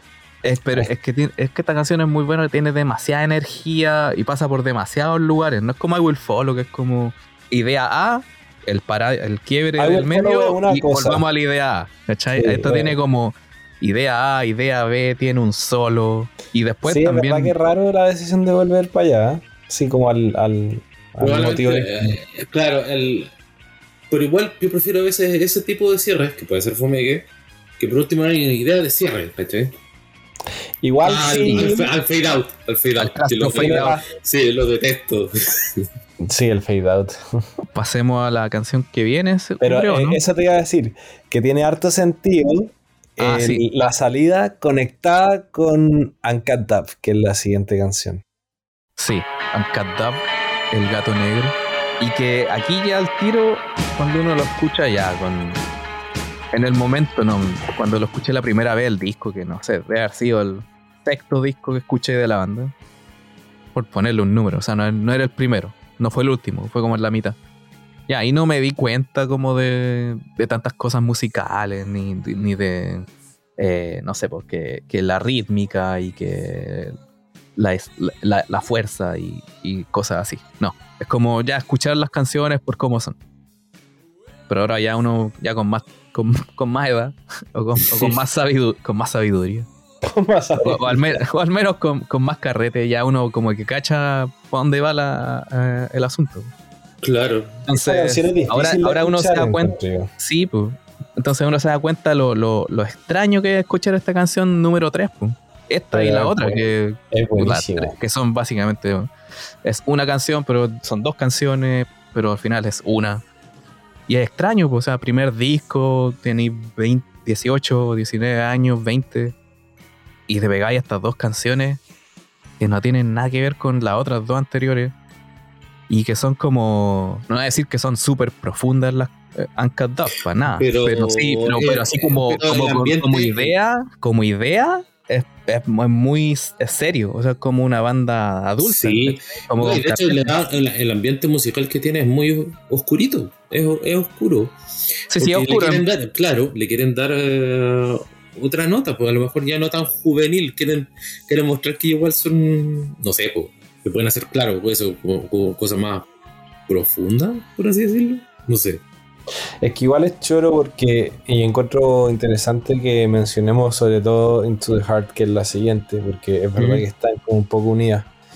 De que finalmente después de estas dos canciones, Subir, Rockeras, Adrenalina, aunque tengan diferencias las dos primeras, llega ya como es, este ya es un pare. Es como, es como acá territorio oscuro y tenebroso, por así decirlo. Eh, la disonancia de la guitarra es súper fuerte. O sea, ahí hay un- no una guitarra como tan agradable ni tan atractiva. Es una guitarra como oscura, como media de película de terror. Y toda la canción se siente como una suerte de marcha así. El bajo eh, también es súper interesante. Uniendo un poco, sin analizar tanto Into the Heart, pero, pero después como que acaba en este, en este lugar que es como un poco más... Por eso yo decía antes que era un viaje un poco este disco. No, no, no sabía por qué, ahora hablando como que lo entiendo más, pero es como esta parte adrenalínica, este pare, y después viene Into the Heart, que es como, como que finalmente llegaste, atravesaste todo y te están mostrando como la parte más vulnerable de ellos, puede ser. Sí, aquí, mira, leyendo la letra, podríamos decir que este es, será eh, el momento perdóname de la jornada. Porque aquí habla de una. es gaélico. Ah, es, Uncut es gaélico para el gato negro. Gato negro. Sí, pero está hablando de. eh, She waits for me to turn out the light. She waits for- to break my will. Habla de una mujer, de una gata. She cat. She cat. Tu, Acá Gavin Friday dice que la canción es de sexo. Indudablemente. Pero Sí, sí. A, mí siempre, no, a mí siempre me da la impresión de que sexo asociado a crecer. O sea, es decir, miedo a que pasado cierta etapa ya Mm. dejaste de ser niño para pasar a hombre. Totalmente. Y claramente, orgásmicamente después fue, le, le llegó directo, se enamoró y está feliz. sí, lo hace Claro. una construcción de la historia. Tiene todo el proceso. Yo, yo diría que esta es, esta es canción de Ali. Diría. El momento Ali del disco. Sí, sí, el momento perdóname. Bueno, no hay tanto perdóname. No, no, es que no, no, no, cometía tantos errores como después. No, todavía no. No habían no. cagado todavía. Sí. No, pero sí, es como She Cat. Habla de una, de, de una gata. Podríamos asumir que ella, aparte del gato negro, ella tiene el pelo negro. Mira, la- la- las asociaciones ridículas, pero no sé.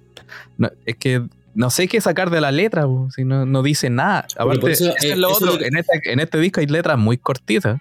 Claro, no, eh, no tenía el toyo que tiene ahora donde No. no, o sea, puedes escribir libros enteros con la, con la letra que puedes sacar ahora. Pero antes Sí. no, pues eran frases, las frases que alcanzaron a, a escribir en algún cuadernito por ahí, viajando en, el, Mm. en el bus, alguna cosa así. Pero por eso hay que tomar en cuenta siempre las dos cosas, la, aunque no siempre tienen una asociación. Pero normalmente la atmósfera de, de la canción te. La atmósfera musical de la canción te va guiando también qué es lo que podrían querer decir con la letra.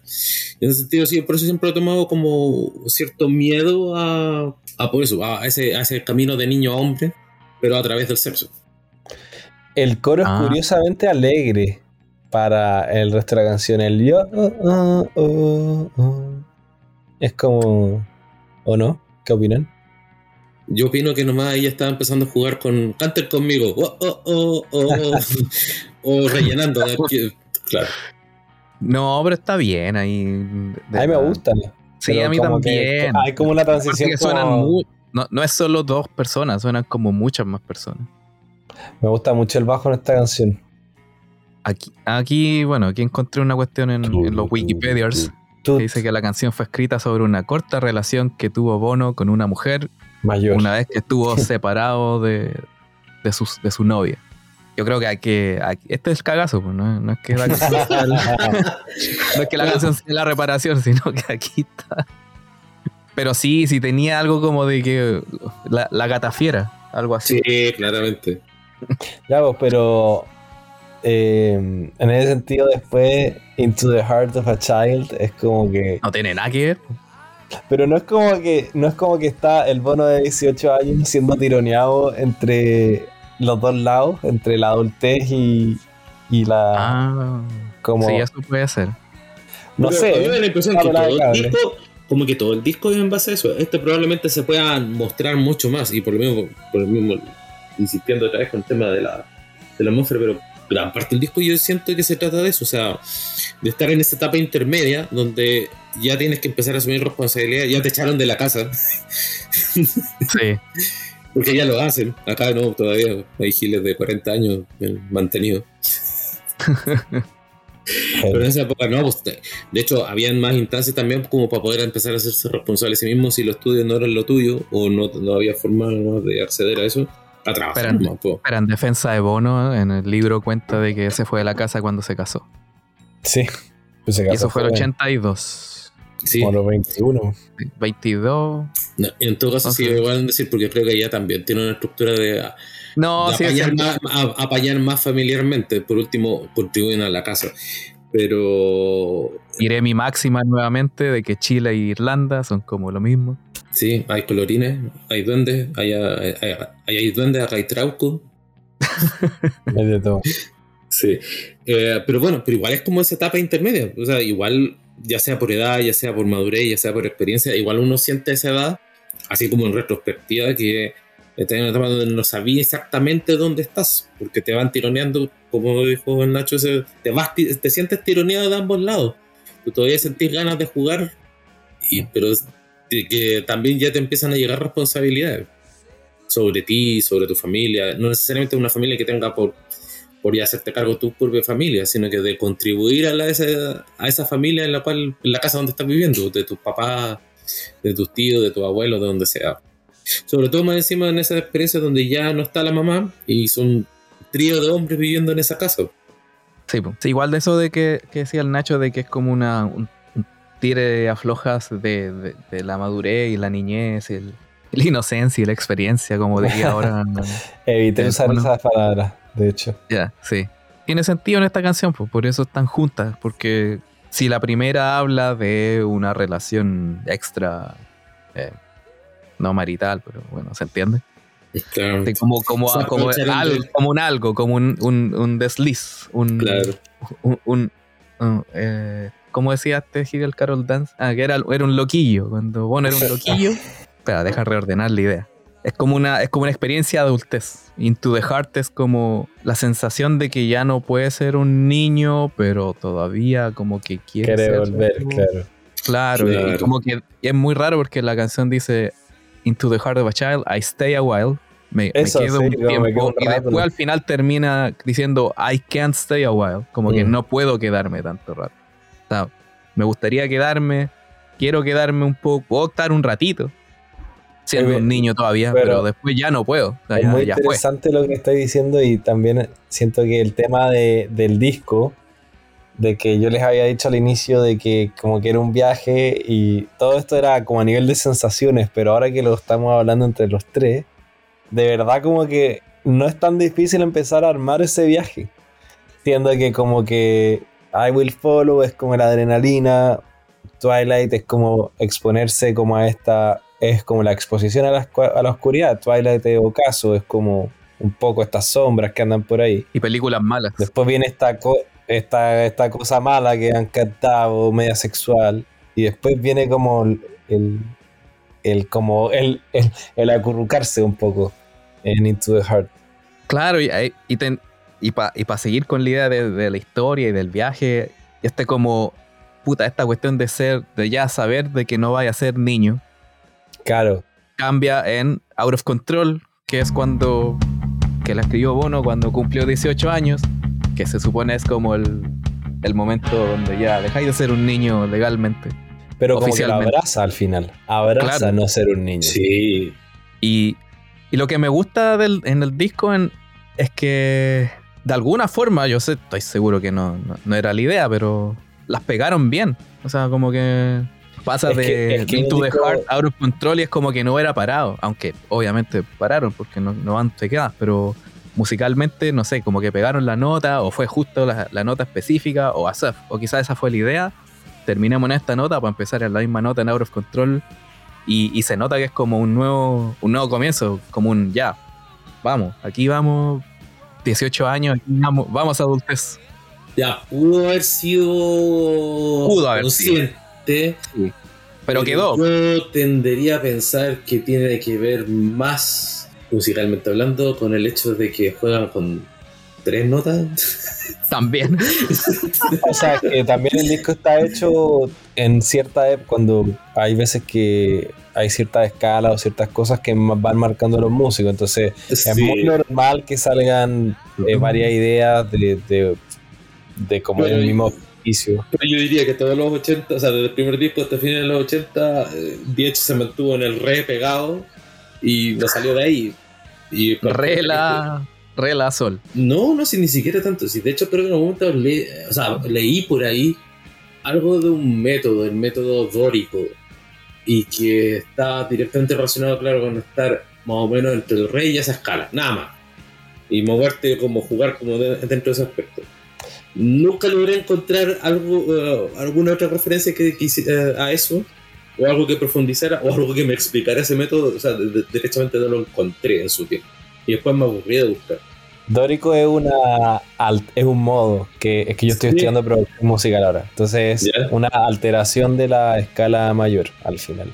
Es como que juega con una escala característica que no me acuerdo si era más brillante o menos brillante. Creo que el Dórico era más brillante, como que pertenece al espectro más brillante de lo que uno puede hacer musicalmente hablando. Ah, no, no pensando en eso, sino que aplicado directamente a la música de YouTube como lo explicaron del método dórico aplicado a la música de YouTube. Mm. Eso nunca encontré nada. Y eso, entonces la probabilidad de que sí haya sido consciente son 50 y 50 en realidad. Ah, no, yo, yo digo que planeado o no, la weá quedó bien. La weá quedó, bien. Y yo siento que hablamos al principio de que este disco es full guitarra y si lo pensáis el trabajo de guitarra hasta ahora es como impecable. Es casi hasta como una sola cosa. Es como un solo, como que va viajando un poco Diech. Bueno, de hecho, aquí se nota, a pesar de que sí se notan de pronto que son dos guitarras, era como una nomás. Una guitarra que nunca le, hizo, nunca le hizo un cambio de ajuste. Bueno, probablemente, de hecho, es que el pedal que ocupaba en ese entonces, el Memory Man del Electron Monix, no permite. pasando el, más ñoño de todos los que hemos hecho. Porque aquí hay dos guitarras, la Explorer y una Strato. El Vox, el combo, eh, el Vox AC30 y el pedal este del Deluxe Memory Man.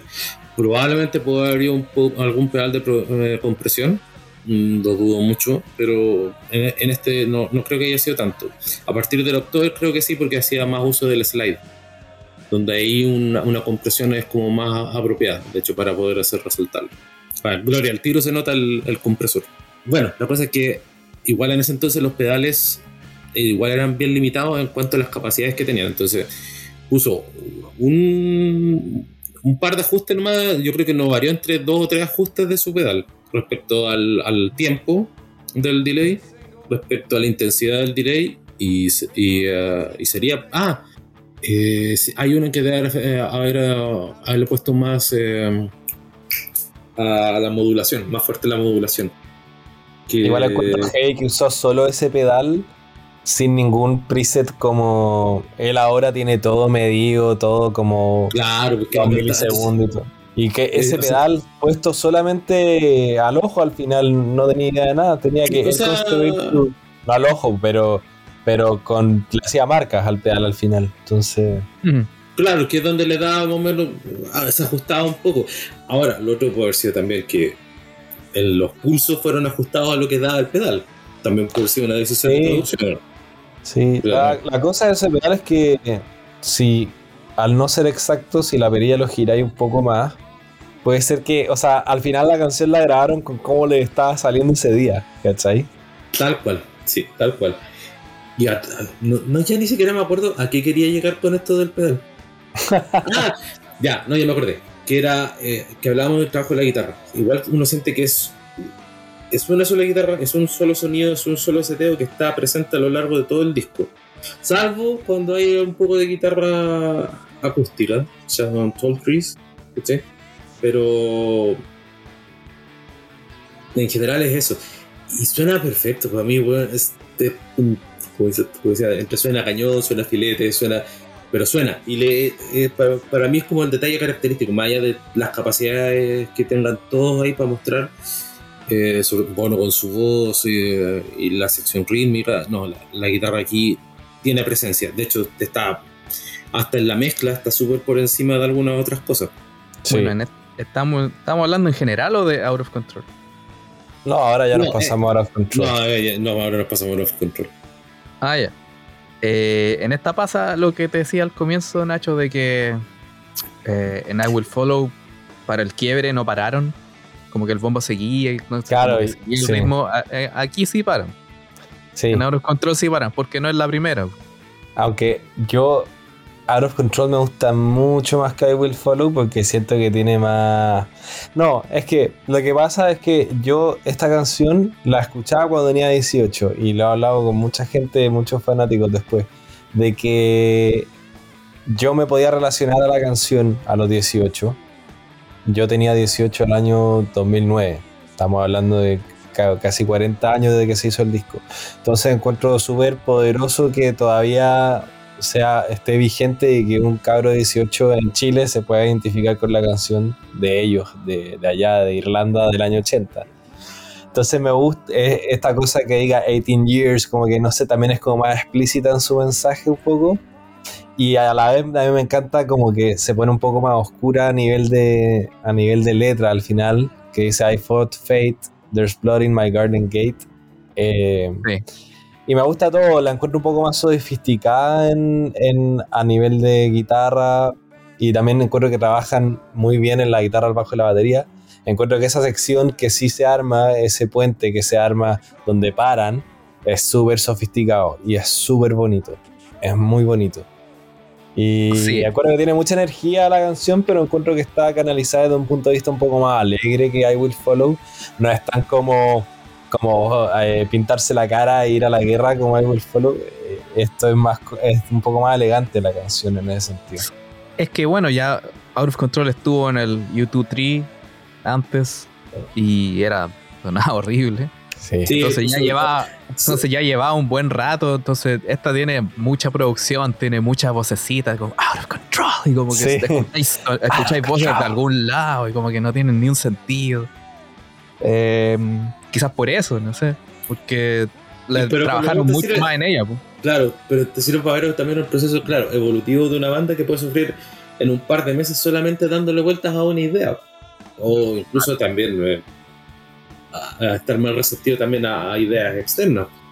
Probablemente, claro, algunas de esas ideas hayan sido de, de Lily White o, o, no sé, escucharon de alguna otra, de otra banda entre medio, algún otro sonido, porque igual yo creo que los primeros cinco discos de YouTube igual eran bastante receptivos abiertos a ideas de otras bandas, por así decirlo. De otras cosas que estuvieron sonando en ese entonces. Igual uno podía encontrar ahí algunas cosas. Eh, pero no tengo noción de esa época, algo que sonara así.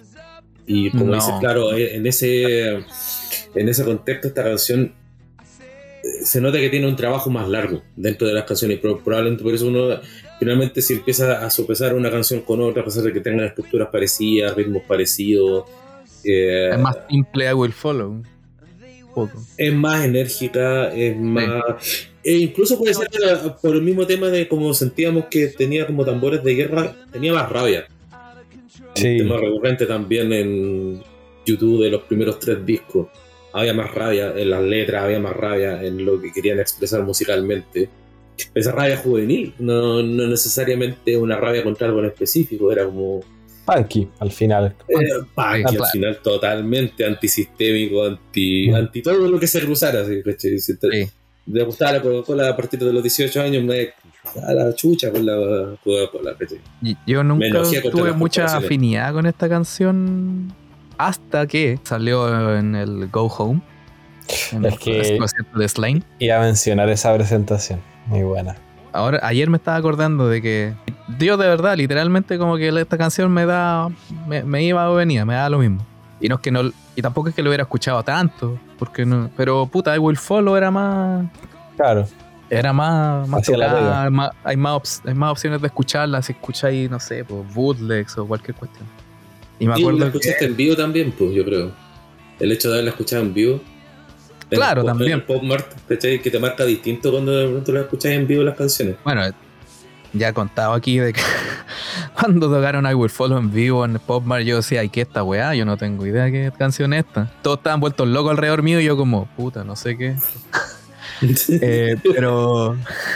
No, pero con Out Control lo que me pasó fue de que, no sé, en algún momento en la televisión nacional, en teleabierta, daban conciertos y daban cuestiones. Y me acuerdo que cuando todavía, YouTube todavía estaba ahí como en... no, no sé si en su peak, pero estaba bien entonces, el 2002 dieron el Go Home. Bueno, el concierto fue el 2001 y el DVD salió el 2002. Y me acuerdo que dieron el concierto en TVN. ¿Ya? ¿En serio? Sí, pues lo dieron en TVN completo. Y me acuerdo de que lo dieron el día que era mi fiesta de graduación. y lo dejé grabando. Pero creo que como que la canción que vi bien fue Out of Control. Y de ahí vuelto loquísimo. Porque muy raro lo que voy a decir, pero en el disco siento que va muy rápido. Es como dema- demasiada energía, demasiada energía. O sea, es bacán porque eran cabros chicos, tenían la energía y todo, pero como demasiado rápido. Pero en el, al menos en la versión de Slime, en la versión 2001, que volvían a tocarla después de como, no sé, como 12 años, que fue como la última vez, y antes de eso, no sé.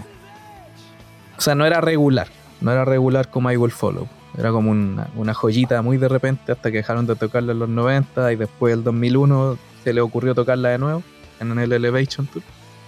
Y la tocan en Slane y la versión es espectacular, el ritmo es espectacular, o sea, como la velocidad. Porque como que da para saltarla, da para Sí, da Para- el curso de que no, da no- para, para gozarla y también, puta, tiene ese discurso al medio que igual es que él es bastante la raja.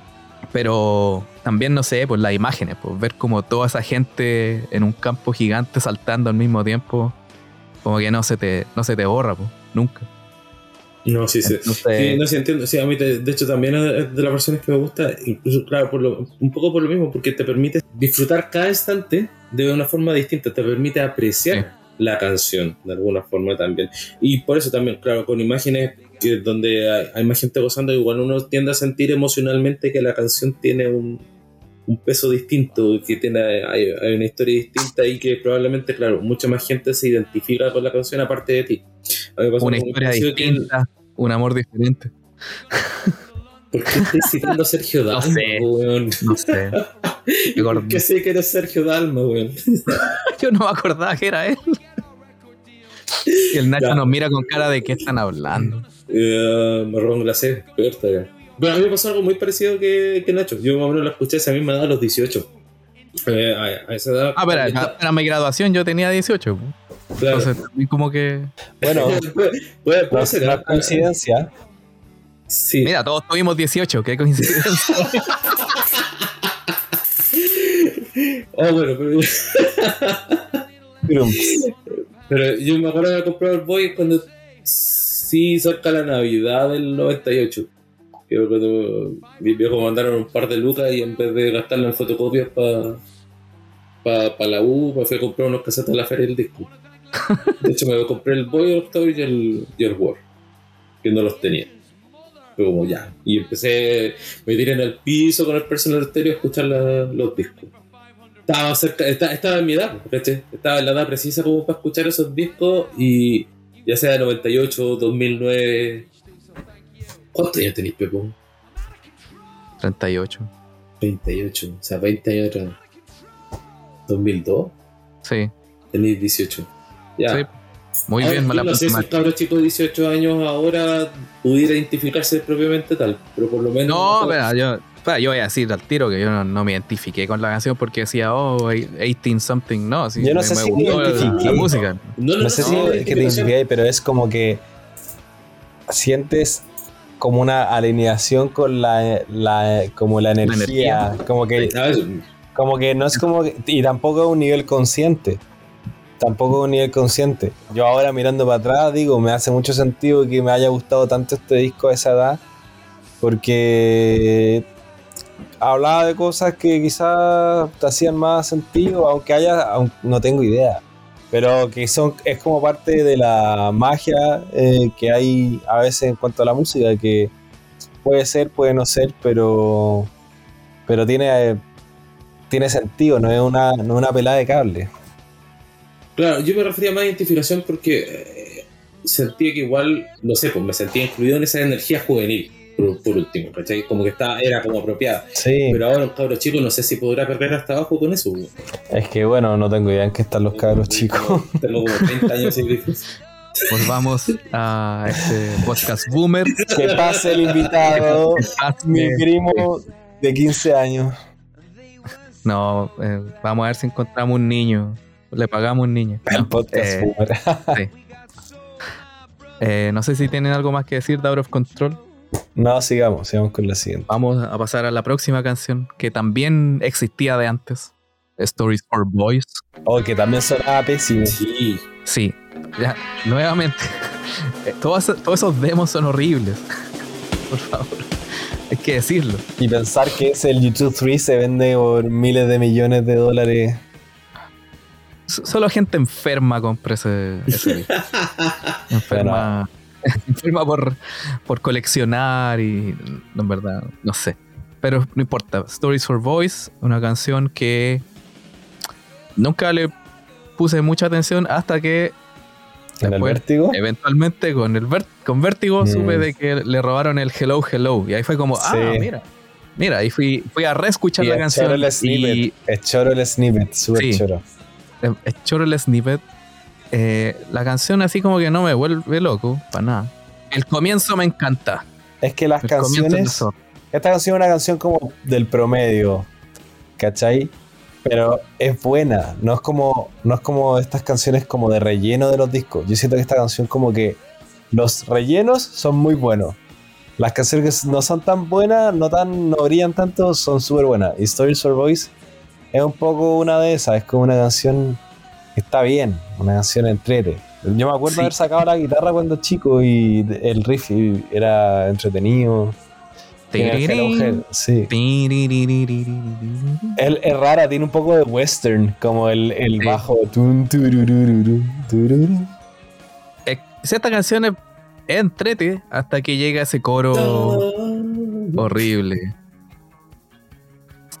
Con el, con el cowbell. Es desprolijo el el- cencerro. Ah, No sé. El final sí me encanta. Sí, Cuando empieza a agarrar sí. el vuelo y como que empieza a quedar la, la zorra en realidad. Eso está bueno. Pero, pero el coro en sí no, no vuelve loco. El- lo- los versos sí están buenos. Y la guitarra suena super power. Y en nivel de temática sigue con el tema, de hecho de forma mucho más explícita acerca de lo que es ser un niño y, y todas esas cosas, como que no, no se aleja para nada de, de la No. vertiente. Todas las canciones van por ahí de, de la niñez, de la adultez, del hombre, el niño. Sometimes I can't let go. Hello, hello. Ya eso no entiendo. ¿Qué es? ¿Qué es eso? Nada, déjalo ahí, Pepo. Déjalo ahí. Déjalo, déjalo ser. No, pero ¿qué es el hello hello? Es un recurso lírico. Yo lo tomo como Uno- eso, ¿no? Como, ¿qué más? ¿Y qué puedo decir aquí? Sí. Como algo que Sí. va con go. No, no, no necesariamente. A veces me, gu- me, me gusta la explicación que alguna vez dio Álvaro Enríquez por cuestionamiento de sus letras. El buen dijo rima. Te encaja así como eh, la entonación. Listo, chao. No tengo que explicar más cosas. Ah, era por Hospital, creo que se llamaba la canción de los Petinelli. Que por qué ah, lo Sí. así, porque hablaba de cáncer de una forma así, era como. Es que en realidad era la palabra que se ajustaba ahí nomás con lo que. listo. Rimaba. No, no tenía más sentido.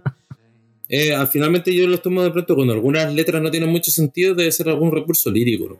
Y no le doy más vueltas. Puede ser. Sí, sí, sí. Está lleno de esas cosas, está lleno de letras, en, en- no solo en YouTube, en, da lo mismo. Hay gente que ni le interesa tanto la letra. Acá hacen el esfuerzo. Y si, aún así, mira, siento que la que viene. No sé si quieren hablar mal de Stories for Boys.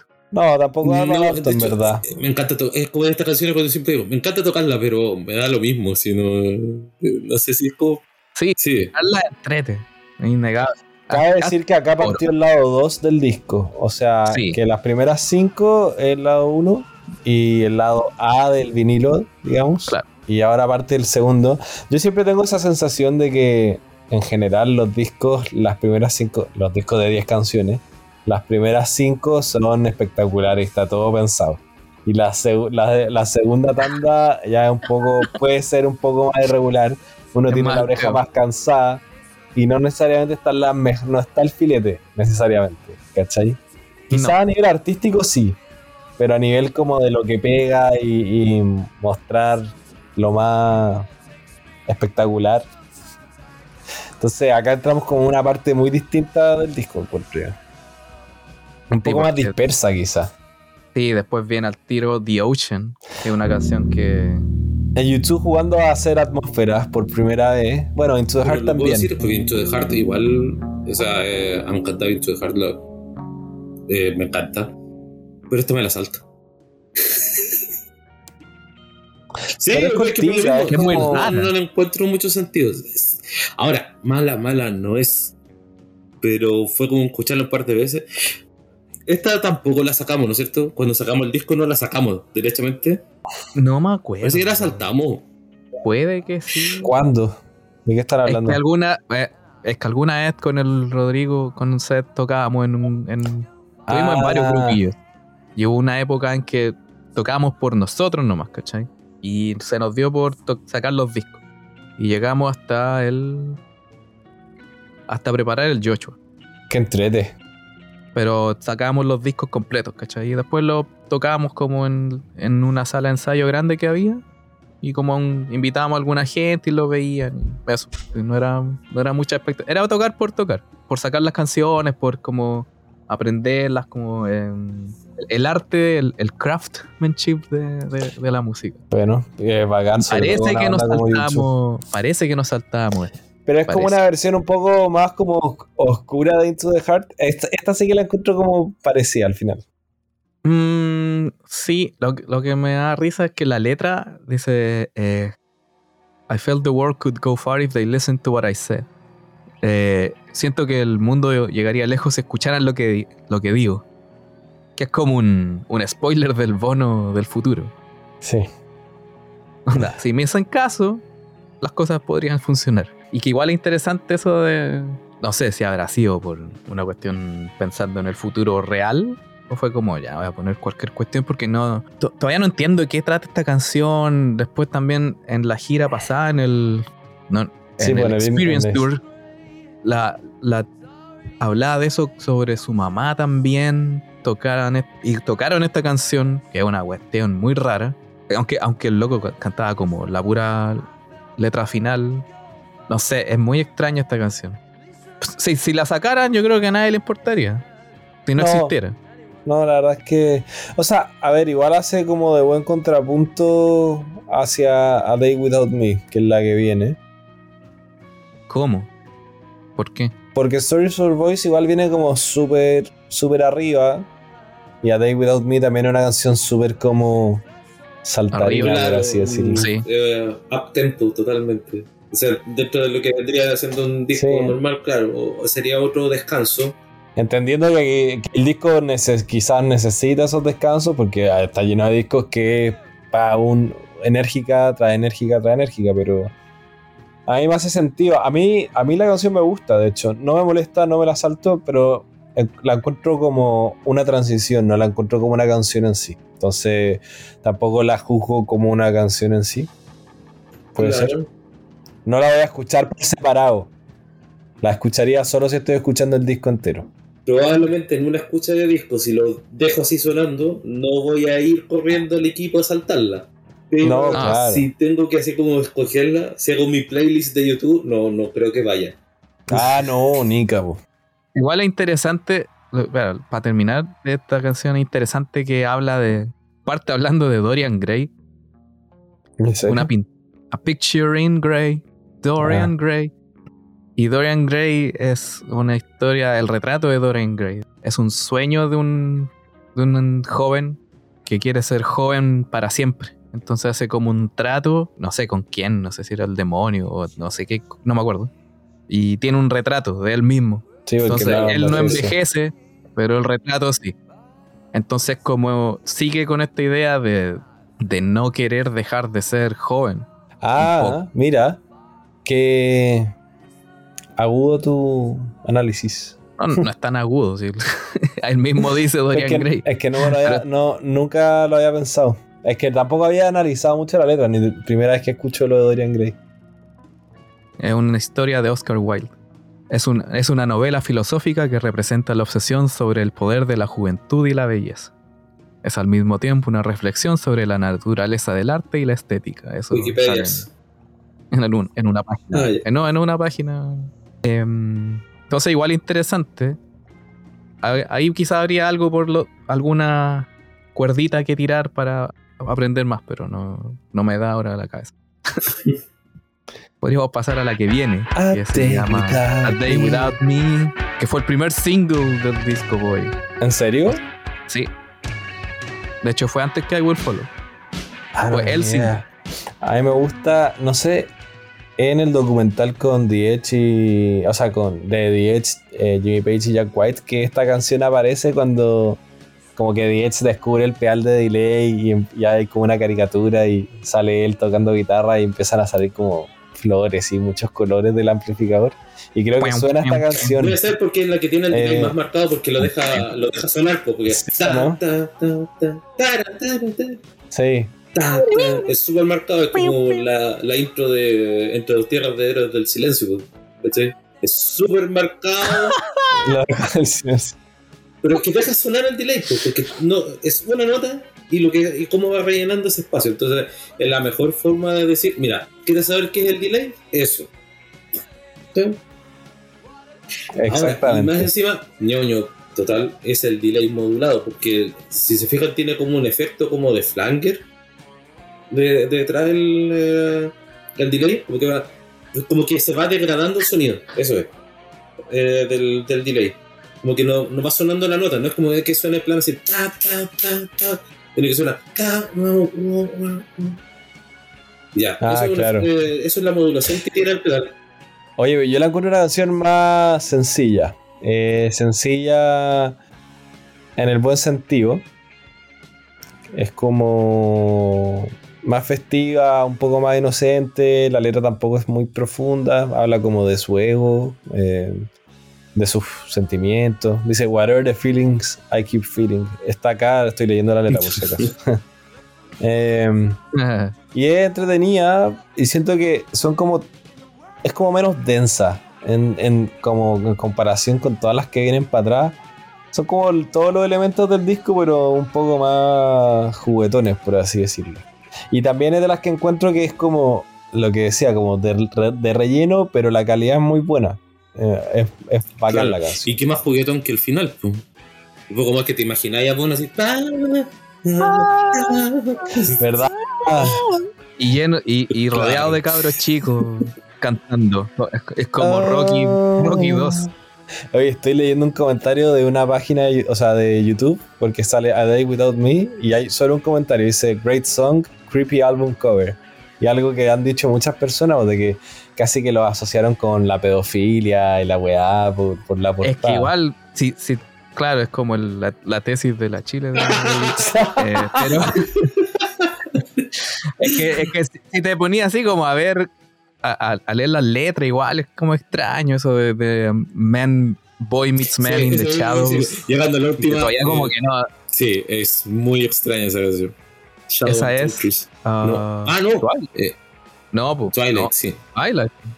Ah, pero tú dijiste, mencionaste a, a Héroes del Silencio y YouTube Valencia hizo el, el chiste para el Día de los Inocentes de que el baterista de los Héroes del Silencio iba a reemplazar al arte. y, y- y varios medios gringos se la compraron. pues.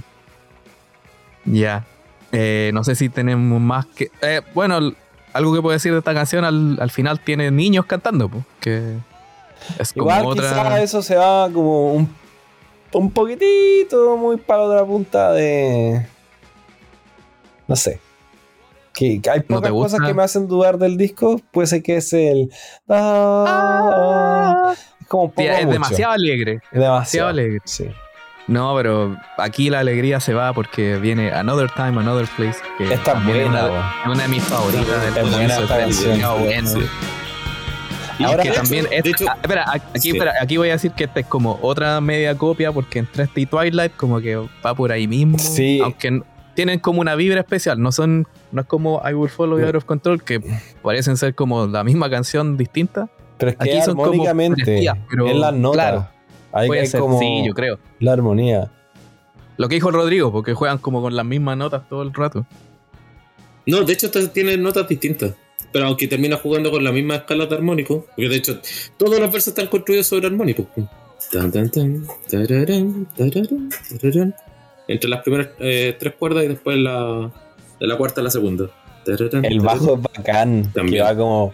Pam, pam, para, pam, A ver, de- decíanse, pues, ¿cómo? pam, pam, para, pam. Pero, Ah, sí, sí, ¿En, en ah, dónde? ¿En, el, primer- en los no, en versos? los versos. El primer atisbo de marcialidad. Al inicio, pura, así. Es el primer atisbo de marcialidad pura que tiene. Pero esa es la guitarra. Ese, no, esa Ah, es sí. la canción. A ver, que Ah, ya, parte es que con después la armónico. Ah, ya. Tan, tan, tan. Suelta la canción. Claro. Eso. Ya, ahí el bajo con, o sea, el bajo con la batería van marcando un ritmo super marcial. Sí, Sí. sí, ahí. Sí. ¿De qué Eh, habla esta canción? Being naked and afraid in the open Oye. space of my bed. Quizá esta sea el momento, perdóname. Puede ser. Hacía la rápida. I'll be with you now. Oh, oh, oh. Another child has lost the race. ¿Será Yo, sobre, la ma- verdad, será sobre masturbación? Oye, espera, Entonces, espera, tengo- de más. Oye, oye, pero tengo que decir que estoy leyendo la letra en YouTube Chile. Ah, no, en youtube.com, perdón. Y no sale esa parte. ¿Cuál? I lost the race. Eso. Ah, yo lo estoy leyendo en Google. Igual, debo- a- esta es de las canciones que nunca reparé tanto. Me gustaba mucho la sonoridad y como la canción en sí misma, pero nunca así le vi el significado ni nada. Yo siempre quise saber qué diantres sí decía en esa parte, en ese como quiebre antes del último coro.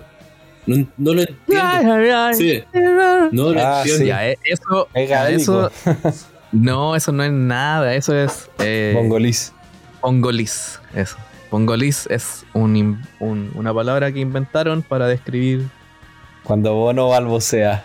Sí. claro, las balbus, el bono balbuceando y diciendo básicamente sonidos, no palabras. De, repente palabras, de repente conceptos, cualquier wea, pero es como para marcar como puta. Está- empieza a jugar, empieza a jugar Claro. mientras todo lo- el resto toca.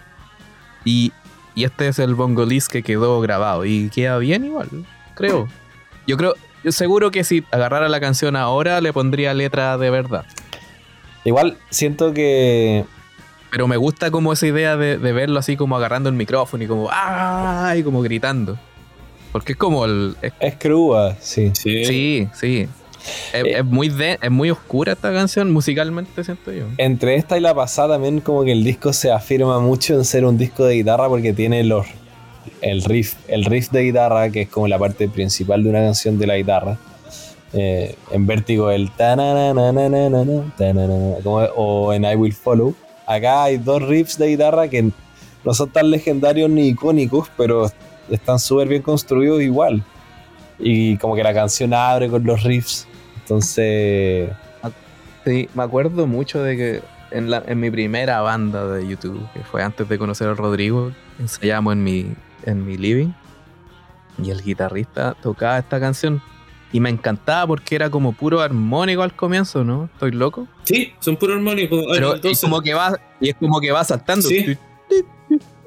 Y yo lo veía así como, ¿y cómo cretas acá y eso? Como... Porque de hecho, la- una cosa es inventarlo y la otra No, es lo más fácil de eso.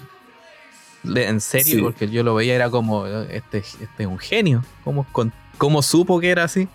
Es que no hay mucho los armónicos espacio, parecen difíciles, pero. no hay mucho son tan espacio de partida. O sea, te- no, y, tercera, no, y para más, yo quinto, trato doce. de tocar uno y suena horrible. también. Ah, ya, pues es otro tema de, de capacidad. O sea, yo quiero, si yo quisiera tocar batería como tú, tampoco puedo. Después el tema no, de más. Pero es que no hay mucho espacio en la guitarra para hacer armónicos tampoco. Yo como guitarrista, lo que sí encuentro difícil a nivel sonoro que toca The Edge es el intro de Until the End of the World con los armónicos al principio. El tanan tanan param param pam. Que no sé si es por la Les Paul o No, es ¿Qué el usa? compresor. Es el compresor. Eso es lo que el compresor. El compresor, porque finalmente el compresor va levantando la señal. De los armónicos. Exacto. Y lo va emparejando de alguna forma. Eh, Ah. Entonces, por eso te da la impresión de que si va pasando por el recorrido armónico por toda la cuerda y en todo le va sacando sonido, es solamente por el, por el detalle de eso. Ahora, obviamente hay compresores y compresores, compresores de estudio, compresores de pedal, que te van dando más o menos posibilidades. Ya. Bueno, interesante la canción. Pero Sí. ahora Ay, pasamos. pero- Espera, yo Ah. quiero hacer mi única aclaración. ¿Alguien quiere decir algo más de esta canción? Es, no, es nivel personal, pero prefiero este solo el de Twilight.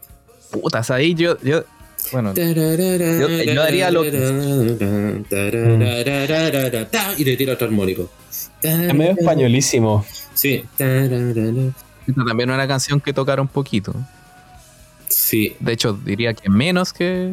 sí, Deja pero ver, por ahí tengo un DVD donde la tocan en vivo y me encanta. ¡Ah! Y este es de hecho una de las que se nota al tiro, que no toca con la Explorer, que es como lo usual que uno tiene de la visión de esta época de The Edge con la Explorer. 120, 125 veces. Claro. Eh, no, esta canción es con un estrato. Y, le- y Ah. tiene, de hecho, la característica. Es un poco más delgadito, por así decirlo, el sonido de la guitarra. Pero está totalmente apropiado y justificado en el sonido final de la canción. Ah, no sabía eso. ¿Es la Strato? Sí, la, ¿Usa la estra- Strato? sí. la estrato negrita esa con el. De hecho, yo me di cuenta antes, o sea, yo algo siempre lo encontraba distinto, que me, me- que la tocaba en un Explorer y no me sonaba igual. Hasta que pronto di con un DVD, no sé, YouTube en Berlín de la época del, del October, y ahí lo vi. Estaba tocando con esa. Y era como, ah, ah, ya ahí me hace todo el sentido. No sé esto si es real o no. Esto es como busqué cuál es el significado de la canción. Y uno dice de que eh, Bono despierta, o el personaje, o el principal, despierta en, en su cama desnudo y, con, y asustado. Y solo. Entonces como que añora un tiempo, otro tiempo o en otro lugar donde puede estar con la persona que ama. Igual interesante. Perdóname. Claro. O mamita. El momento perdóname. O puede ser como mamita, por favor. Así tuve pesadilla. ¿Cómo es lo que decís tú, Pepo? ¿El momento cuánto? El momento. El momento perdóname.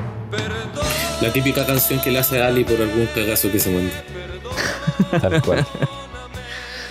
Ya, la que no es cagazo es la canción que viene, que se llama The Electric Co. Y yo creo que aquí tenemos harto que decir. La vaca Yo acá me-. Me La vaca adueño, eléctrica. me adueño de la, Pero de la no es- pero no- porque la amo. Amo esta canción. Me encanta. Hay que decir de que esto no es como de una compañía eléctrica. Hablemos de Dice eso que- primero. Ah, Porque Electric Co es, dice, es una abreviación de Electric Convulsion Therapy, una, como una terapia de shock. Ah, a eso se refiere. Un, sí, un tratamiento psiquiátrico. Sí, eso. No es una compañía eléctrica, lo siento, no, no es, no es sobre. Yo No nada de eso. nunca entendí bien la referencia. Siempre decía Electric Company, Electric Co. Pero era como, no sé, como que también. Porque me quedaba mucho más con la. Con la letra. el coro para mí claro. era más un sinsentido. Era como, ah, de Electric Co. Ya no sé. Ahora es un poco más satánico que me lo decís, como, ah, De hecho, ahora leyendo la letra, la weá es brígida. Pero ahora haciendo Bueno, la asociación o te suena más. Vivo haciendo la asociación, po. Es, es brígido. Sí. A ver, primero que nada, yo quiero decir que la guitarra de Edge es brillante. Brillante, brillante, brillante, a un nivel así. Me me acuerdo cuando tenía mi primer delay y tocaba esta canción y decía, no puede ser. El sonido que, que le saca a la guitarra. Bueno, tiene mucho de, del título también. Como que es como esta cosa. También como que te lleva, es como un pulso constante. Incluso cuando la tocáis, como que te invita a seguir tocándolo. Como que se. ¿Cómo lo digo? Como que va galopando un poco el riff de guitarra, producto del efecto del delay y todo. Claro. No, y de hecho, la Bueno. mitad del sonido son los dedos con el delay, po, porque el mismo pulso del delay es el que te va llevando ese sonido. Tac, o sea, es súper fácil, de hecho. Sí, pero si no, te, no, pero si no tenés los dedos, si al final de cuentas podéis tener todos los mismos equipos, pero si no tienes esos dedos, ese, esa capacidad de coordinación entre la mano izquierda y la mano derecha, ese pulso o ese pulso que podéis darle con la mano derecha, no te va a sonar. No, igual te vaya a empezar a trastabillar igual. Claro, pero mm, es bacán. Y también Sí. una canción eh, eh, es realmente Esa- bacán. Y en vivo yo encuentro una canción que Va a mil por hora. Sí, va a mil por también hora. va a mil por hora. En especial al final. Eh.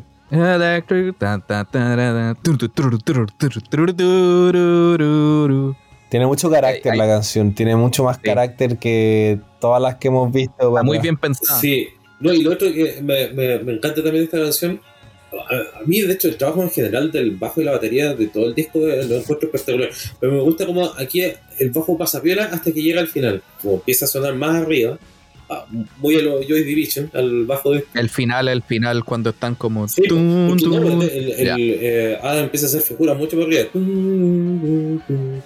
Claro. Aguda. Bueno, y esta canción también tiene como este esta pausa, que también es súper interesante lo que hacen. Eh, y sobre todo Adam, que tiene como esas, son como esas dos notas que es como tun tun, tun tun. ¿Se acuerdan? Espérate. Que también cuando paran. Y Bono canta Que se me confunden las paradas. el mejor snippet que canta Bono, que Sending the Clowns de Frank Sinatra, que es le sale pero así Ah, ¿estás hablando en vivo o estás hablando del, del disco? Mm, es buena pin, pin, pregunta. No sé si, no sé si tiene esa línea de. No, en The Sending the Clowns ni cagando la No, en Sending el the. Clowns no lo tiene y Sending the Clowns no está en ningún lado porque se lo. Por derechos de autor no pueden. De hecho. Ah, Sí, es obvio. ya espera, el, el dato, el dato rosa, ese es lo que está hablando el, el Sí. Nacho, es sobre que en el Under a Blood Red Sky, ahí tocan Night of Crico, ¿no? Sí, y efectivamente debería ir. Está cortado el. El snippet de El Frank snippet. Sinatra. Bueno, pero pasándome a otro tema de la canción, la letra y la manera en que Bono la cantea como tan golpeado es súper bacán. Es como, Boy, stupid boy, don't sit on the table. Como que va tropezándose él mismo sobre la letra. Toy, broken toy. Y como que tiene una métrica súper curiosa. Toda la canción tiene una rítmica súper extraña. Es una canción de rock súper particular en lo que. En lo que es súper poco convencional. Muy poco convencional. Sí, me acuerdo que teníamos problemas para los coros, porque lo que hace Adam en el bajo en los coros es muy específico y, y- y depende mucho de, de lo que hace Larry también. No es como otras canciones que van los tres por su lado, pero todos juntas. No, aquí como que al menos van los tres por su lado, pero si uno falla en una, se, se echa el resto. Sí, sí, sí. me al menos, al menos se echaba Larry. Sí. Al menos se echaba. Larry se podía echar a Adam. O sea, la batería se podía echar al bajo. Eh, de esta canción, eh, lo que me gusta mucho es. No sé, es que es muy entrete. Hasta que Ahí llega al final. escuchando lo que dijiste del coro del bajo. Y Hasta sí, que llega al final. que Es muy extraño, en verdad.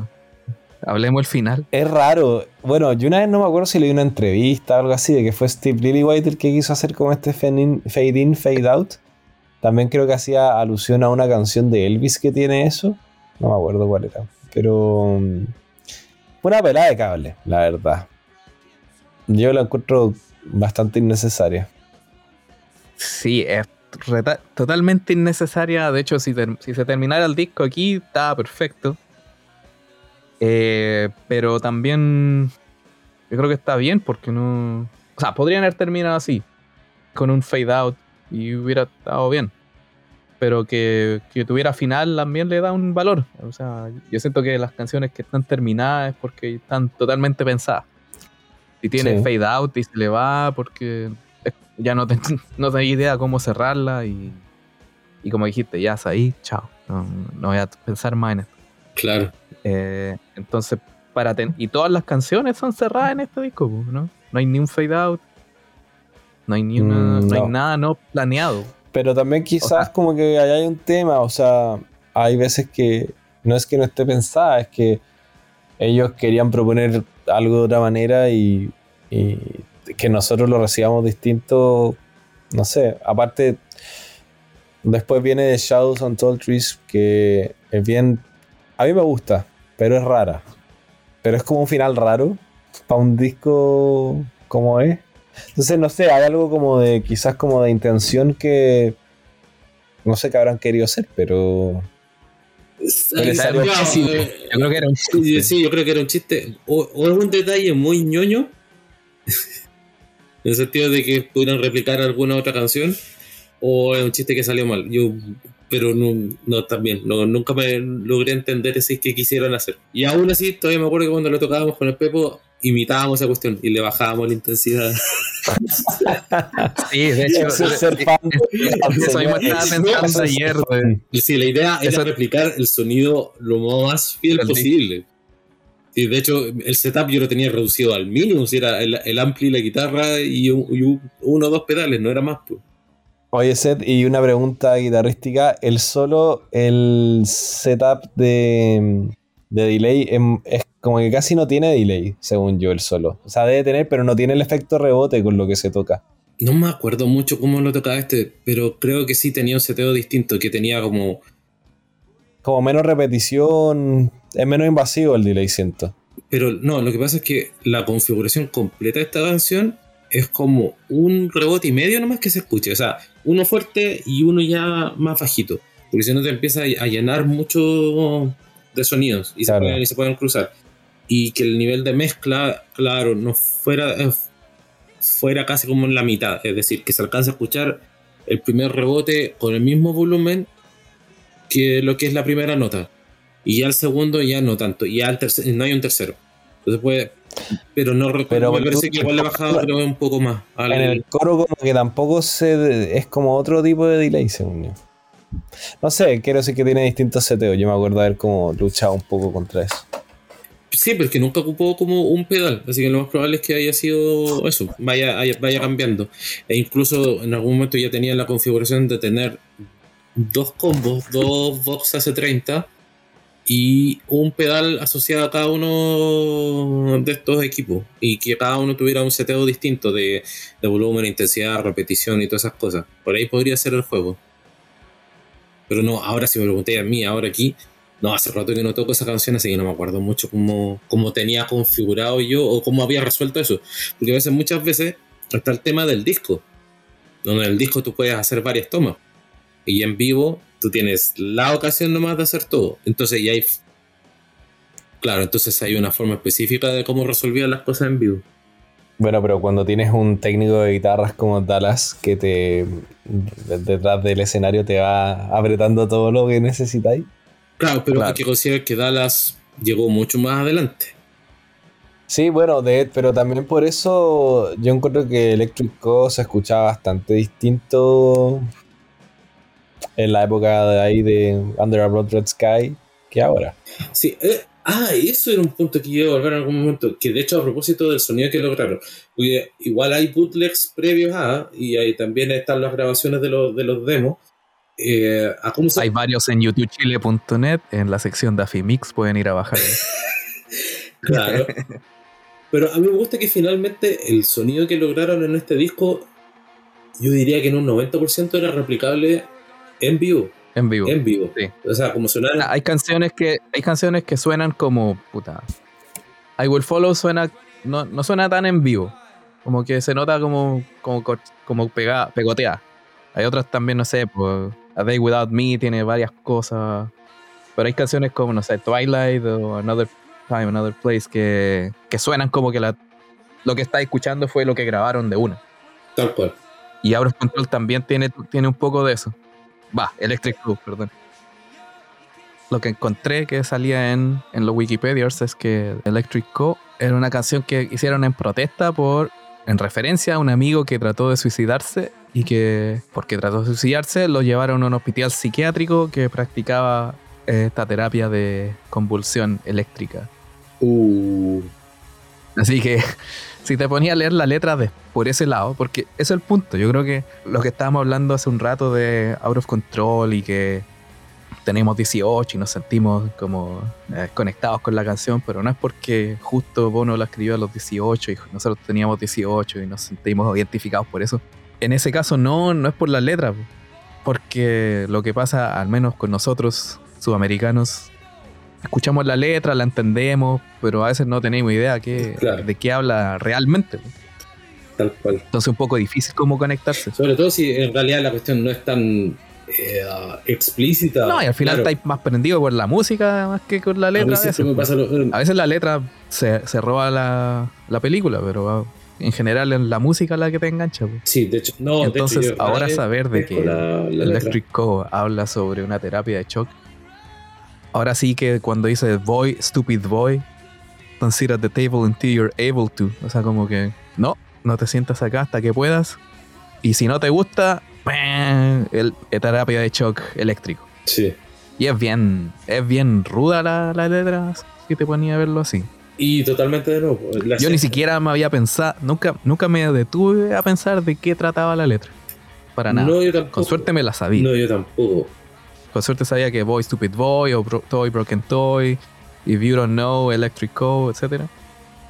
Y una letra cortita, precisa y, Y bueno, sabiendo esto, eh, es, es cuática, pues. Sí, no, yo tampoco, Cuática la letra. yo tampoco la he hecho el, Y- el análisis. Y, y no tiene nada que ver con la música, nada. O sea, o- aquí, aquí comienza ese YouTube que hace letras totalmente oscuras en canciones alegres, ¿Estáis seguro? que, me encanta en realidad. ¿Estáis seguro? De hecho, ahora le tomo más apreciación a esta canción después de eso. Antes de que la tocaran en el Vertigo Tour, como que no me iba ni venía. Igual que Electric, que Out of Control, como que no me iba ni venía esta canción. Sea, me gustaba, pero no, no he vuelto loco. Pero en vivo, claro, viéndolo a The Edge eh, haciendo trizas la guitarra, te dan ganas de estar ahí. No sé, como que las conexiones no estaban. Ahora sí puedo decir que están las conexiones. De hecho, es bueno saber esto. Eh, es bueno hacer estos podcasts para escuchar o para saber qué está. Para saber de qué tratan las canciones, o conversarlas, o verlas de un punto distinto y, Un, de un punto de distinto, y hasta claro. aprender. po. O sea, Teniendo a alguien con después Wikipedia de atrás. veintitantos años de ser fans, uno igual puede seguir aprendiendo. como para complementar lo que estáis diciendo del de Out of Control, claro.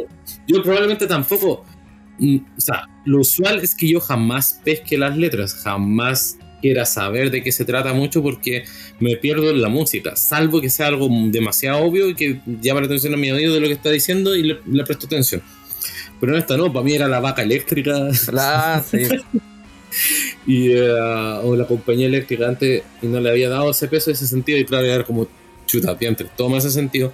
Discrepo sí, ¿De qué? porque de alguna forma buscaron hacer que la música sonara eléctrica, sonara choques eléctricos. ¿Cachai? ¿Cómo? O sea, ese mismo tema, ese tema del delay de como que fueran pequeños choques. ¿cachai? Ah, puede ser. Es, eh, o sea, es la interpretación que hago ahora. O para justificarlos, ¿cachai? Claro. Así, pero no, me, me, lo acabo de sacar del bolsillo, de la chistera, así como decir, no, sí, tiene que ser, tiene que ser así. Pero si hago el análisis profundo de verdad, pe- pensando ya, yo creo que sí, sí calza un poco con, con el tema, porque igual si no habría sido mucho más sombrío, pensando que a lo mejor se trata de una experiencia muy desagradable para quien fuera su amigo.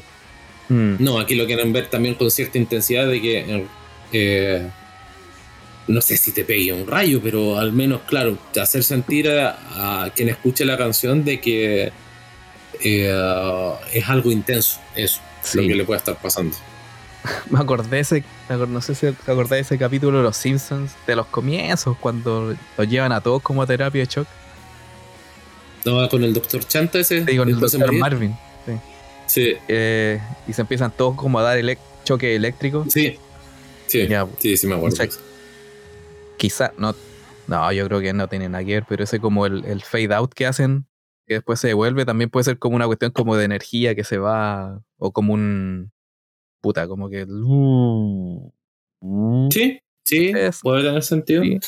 Pero lo que sea que haya sido eso, musicalmente igual me mata un poco el tema, y yo como tan bien, y mm, Mm. entonces o hay que cachar muy bien la talla, Sí, yo, yo creo. mm, Pero va a ayudar que habla raja, pero no sé si el claro, deben estar ahí como... 90% de la gente debe haber, debe haber entendido a qué querían hacer referencia con eso. Y después pasamos a Shadows and Tall Trees. A mí lo que me gusta de Shadows and Tall Trees es que mm, es como un final distinto. Se siente como una pequeña marcha que termina en este gran coro donde The Edge se luce mucho. Es bien como curiosa la letra, Shadows and Tall Trees, Shadow, Shadow, Shadow. No sé, siento que es como un poco el final de todo ese viaje que hablamos como que le da un poco de lugar, por así decirlo. Shadows and Trees me imagino como un bosque, no sé, como al finalmente el final de como la salida de este bosque, no sé, como que va por ahí un poco el tema. Y sí me gusta que como que termina bien arriba, con el canto, con el coro fuerte, me gusta mucho eso. Eso lo considero como un buen cierre, como un poco más calmado después de todo como el frenesí que fue el disco de tanto punk, de tanto de tanta energía, de tanto subir y bajar, es como algo un poco más dilatado por así decirlo. A mí me gustan estas canciones acústicas del, de los primeros YouTube, me gustan.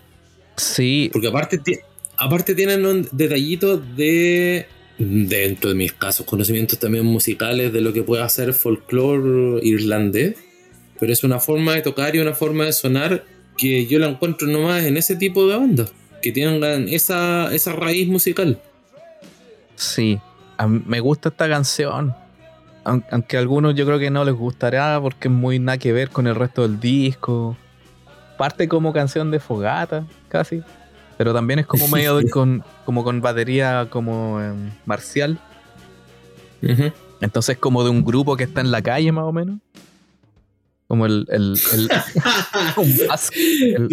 el, basque irlandés, como, no sé. Me imagino como a dos, a dos o tres giles en la calle tocando y como caminando.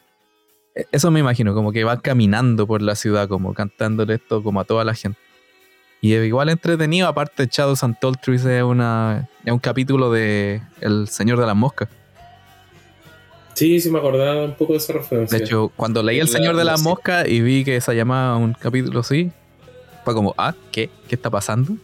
Igual lo encontré interesante. Y aparte también El Señor de las Moscas es otra, otra idea, otra historia sobre niños que se comportan como, como adultos y como la. y como la ¿Cómo? forzadamente. pero también está hasta este, el, el tira y afloja entre puta, permanecer como niño o comportarse como adultos. Y si comportarse como adulto es la mejor idea o si no.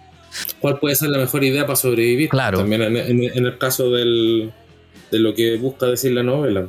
O sea, si la inocencia o dejarte también llevar por por un poco por tener que tomar decisiones más racionales y no tan eh, de forma tan inocente, pensando en que, no sé, alguien que tiene que tomar decisiones finalmente. Siempre el que toma decisiones pierde un poco de inocencia. Sí, y a pesar de lo simple que es la canción, es como de las canciones que tiene más letras. como que toma, toma más, más forma de, forma de cuento. eso es lo que yo siento, que estos son como varios cuentos. Muchos cuentos distintos, como de, de como cuentos para niños. No cuentos para niños, pero no sé, como historias que podéis contarle a, la juventud, ¿cachai?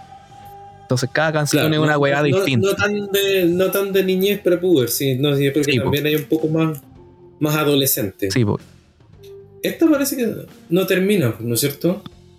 Sí, no, sí, sí termina. O sea, como que se va, pero muy, muy piolamente. Sí, como, que parece que igual como que al final la terminaron y no alcanzó a bajarle todo el volumen. sí, o sea, hay un fin. O sea, se va como en fade out. Pero mira, si, si vais pensando en la misma idea que te conté como de estos eh, eh, este grupito de gente como caminando por la ciudad, poco menos como eh, y lo fueron siguiendo con una cámara, la cámara se queda fija claro, y, el resto se ellos se van como al, al, al, final, al fondo. Sí, se tenía la misma, la misma imagen mental. Pues, como que Así como y van, el horizonte. todavía también cantando, pero tú los dejáis de escuchar de a poquito. Y, pero van en la. Shadow, shadow, Sí, pues. y, pero si, si, escucháis bien al final, final, final, como que suena una guitarra súper como reverberando. Como muy al último, muy al último. Es como que empieza. Una cuestión muy. Nada en realidad, pero. No, pero son detalles como para darle cierto.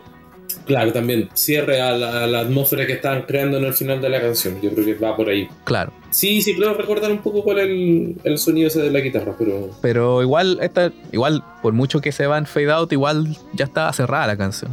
No es como una canción que no sabéis cómo cerrar. Ya estaba cerrada y el otro era como un, un, un finalcillo. El epílogo no me gusta mucho la idea de los, de los conciertos que tocan discos completos.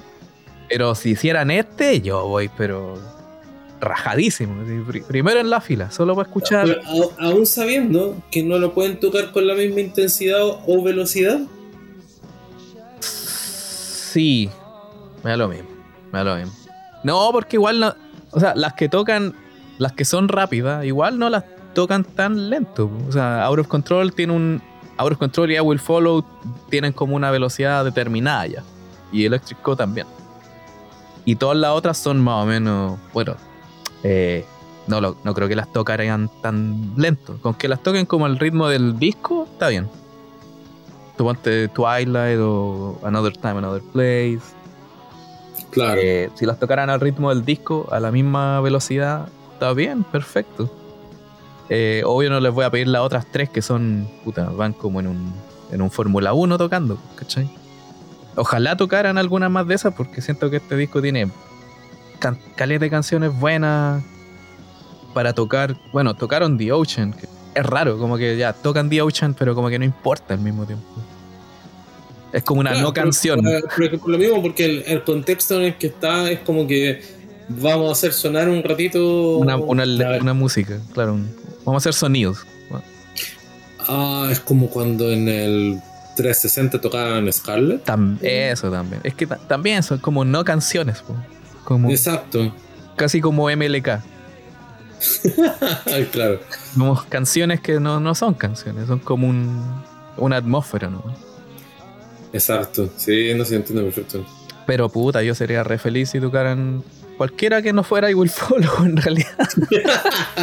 Basta, Por por fin, favor. y claro, y en segundo lugar, si también se puede resaltar el Out of Control. Pero es porque, eh, pero, pero es porque le faltan dinámicas. Si tuviera, Sí. como una, tuviera más dinámica en la canción, Sí, si los versos, por ejemplo, no fueran tan intensos o, o ese descanso no fuera todavía marcando, porque el bombo no para casi en toda la canción. no, pues. No, de- que- o sea, de hecho, esa, I Will Follow, Out of Control y Electric Co tienen la particularidad que el bombo es siempre pum, pum, pum, pum, todo el rato. No para, no para, no para, Sí. no para, no para. Incluso cuando pensáis que para, en realidad no para. Al comienzo, cuando empecé a tocarlas en batería, como que pensé que eran distintas, al menos Out of Control o Electric Co. Después me di cuenta de que no, porque si, si, si seguía ahí manteniendo el bombo todo el rato, dándole, eso era todo lo que necesitaba hacer. Bueno, Como conclusión, corolario, ¿cuál es tu conclusión de, de- de este disco? tomando en cuenta que me queda 10% de batería y estoy súper lejos del- de un enchufe, mi conclusión es que. Oh, su batería se está agotando. Ya, conclusión rápidamente. Me encanta el disco, por favor, cómprenlo. Apoyen estos cabros que están recién empezando.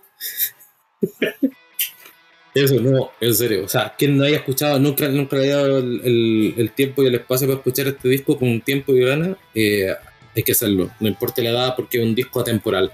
Es un disco muy, es un muy buen disco de rock, de esos que ya no se hacen porque el nivel de producción es preciso nomás para mostrar lo que puede hacer la banda, no para ensalzar cosas que definitivamente no tienen. No hay un trabajo detrás. De hecho, no hay pulso parejo, no hay, no hay Pro Tools, no hay. Es como sonaban los cabros en ese entonces. Y es un tremendo disco. Por, eh, por nivel musical, por letra, por todo. Nada, o sea, si tiene un lugar entre los mejores discos debut de la historia de distintas bandas, lo tiene bien ganado. No solamente porque seamos fanáticos de YouTube, es porque es algo que ya objetivamente podría incluso hasta defenderse de esa forma. Sí, sí.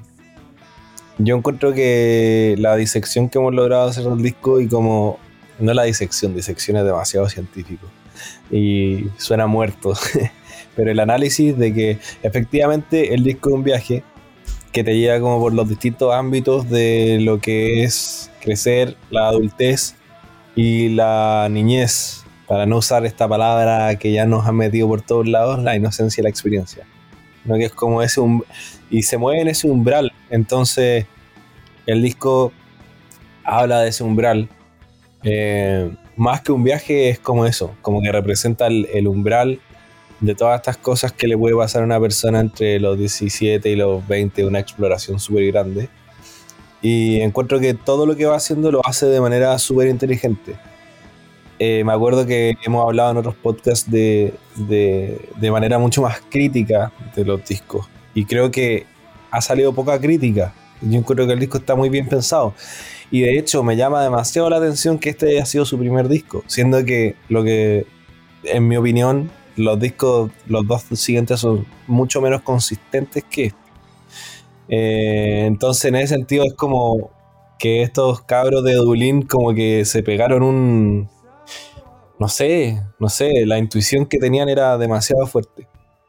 Y, y que efectivamente es un disco que aguanta, aguanta el tiempo y es, y es un disco como tal. Y a mí eso me gusta mucho, porque siempre que pienso en el Boy pienso como, me encanta of Control, Electric Co, y eso es bacán, y escucho esas canciones. Pero para mí ir a escuchar el disco es una experiencia en sí misma y sobre todo hoy día después de analizarlos con ustedes me voy con muchas más cosas y eso lo encuentro muy muy bacán y creo que para eso se hacen estos podcasts. este disco me gusta mucho. tiene un concepto, como explicó el Nacho, o al menos quizás no estaba planeado el concepto, pero así les salió. Y no un concepto tipo Songs of Innocence, Songs of Experience, como que se repiten y se repiten conceptos o personajes o, o, letras o cosas así. No, pero hablan harto sobre un tema. Porque o derechamente la canción. Mire, si quiere hablar, si quiere más sobre eso, escuche el último podcast sobre Songs of Experience en que hablamos de eso con Alan. Y, y defendemos esas opciones. Algunas, no todas. Pero hay, hay cosas que se defienden más. Pero en este disco, eh, yo creo que todas las canciones, a lo más, no sé, quizás The Ocean puede ser que no se defienda sola. Pero tiene al menos no hace daño. claro, es que, que finalmente buscan crear una atmósfera y vos no se sintió compelido a crear una letra. Aunque pudo haberlo resuelto mejor, no sé, como en Scarlett, que canta una, una, una, letra, una palabra. Una palabra. Y que ni siquiera es Scarlett. Em, pero es un experimento que pusieron y que dijeron vale la pena, pongámoslo y al menos no, no daña el disco. No hemos hablado de, de Unforgettable Fire, pero Elvis Presley en América como que muere. No, no mata el disco, pero como que no, no, pega ni junta ni, ni hace ni un aporte. Pero bueno, eso lo vamos a hablar después. Y este, en este disco solo The Ocean podría decir que no, no, no funca pero no hace daño tampoco. Si te la saltáis bien, si no te la saltáis también bien. Pero todo el resto funciona, es coherente, tiene sentido entre una y otra. Y más que nada porque no tiene tanta producción, no tiene tanto. no tiene mucha chaya, son, son ellos. Y eso se agradece bastante. Ya. Eh, y nada, pues bueno, muchas gracias por participar a ambos. Eh, Rodrigo, unas palabras para terminar palabras al cierre. Bueno, como siempre, muchas gracias por la invitación, muchas gracias por permitirnos este espacio para poder ñoñar de lo lindo, ya sea con YouTube, ya sea con guitarra, ya sea con aspectos musicales. Eh, muy grata, por cierto, la compañía también de Nacho. Así que eso, como siempre, dispuesto nomás a seguir hablando imbecilidades a partir en torno a discos. Y queda pendiente entonces el compromiso de que en algún momento, ya sea por cumpleaños 10 o alguna cuestión así, hacer algo más especial, específicamente ñoño de, guitarras y, efectos. Sí, estaría bueno, estaría bueno. Ahí yo no sé. A lo más estaría preguntando qué es esto, qué es eso. Para que la gente entienda. Bueno, ya, muchas gracias. Vamos a tener que agradecernos más, obviamente, porque vamos a tener que. Probablemente más de alguno quiera hacerlo con ejemplos. Pues, decir, esto oh. suena así. y va a ser caótico, por decirlo Bueno, en el, en el episodio de Joshua Tree estuvo Alfredo. Ya. Y lo pueden ir a escuchar. Y Alfredo tenía también ahí cuestiones conectadas, pues.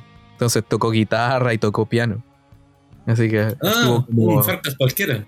Claro, claro, estuvo como más interactivo en ese sentido. Entonces, y estuvo bueno, estuvo súper interesante, pueden ir a escucharlo. Sí, no, por eso, yo creo que habría que programarlo y, me iría para allá donde mismo Alfredo a, a enchufar más cosas.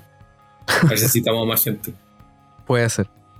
Bueno, primero que nada, muchas gracias a YouTube Chile por la invitación. Pepo, Seth, increíble eh, pasar estas horas conversando con ustedes. Y nada, nos vemos la próxima y un gran saludo a todos. Y bueno, quería agradecerles a ustedes por participar. Ignacio dijo que era que hacía música, pueden ir a escucharlo. Busquen Ignacio Elwin en Spotify y pueden encontrar sus canciones. Hizo un EP el año pasado o el antepasado, ya no me acuerdo a esta altura. Pueden ir a escucharlo, está muy interesante.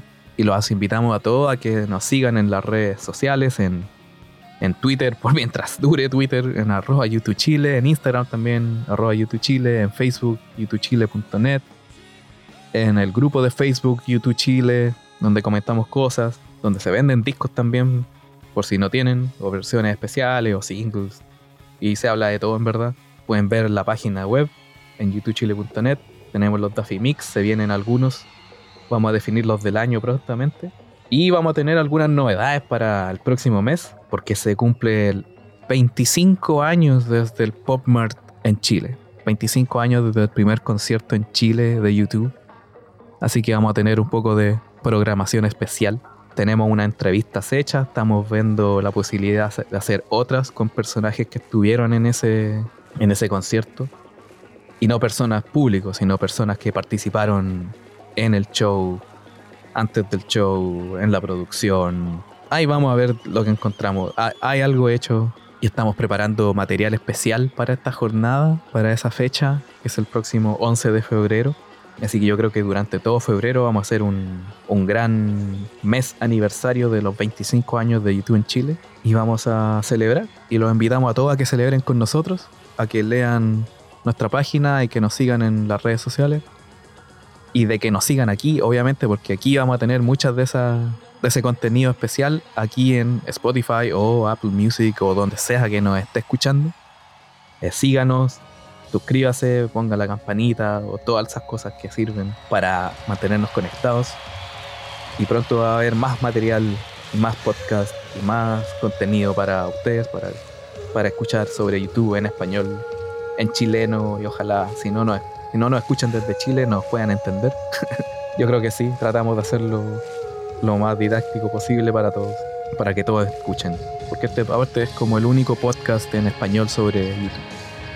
Gracias por participar, Rodrigo. Gracias por participar, Nacho. Y nos vemos para la próxima. Te vienen muchas cositas, así que nos vemos pronto. Buena onda.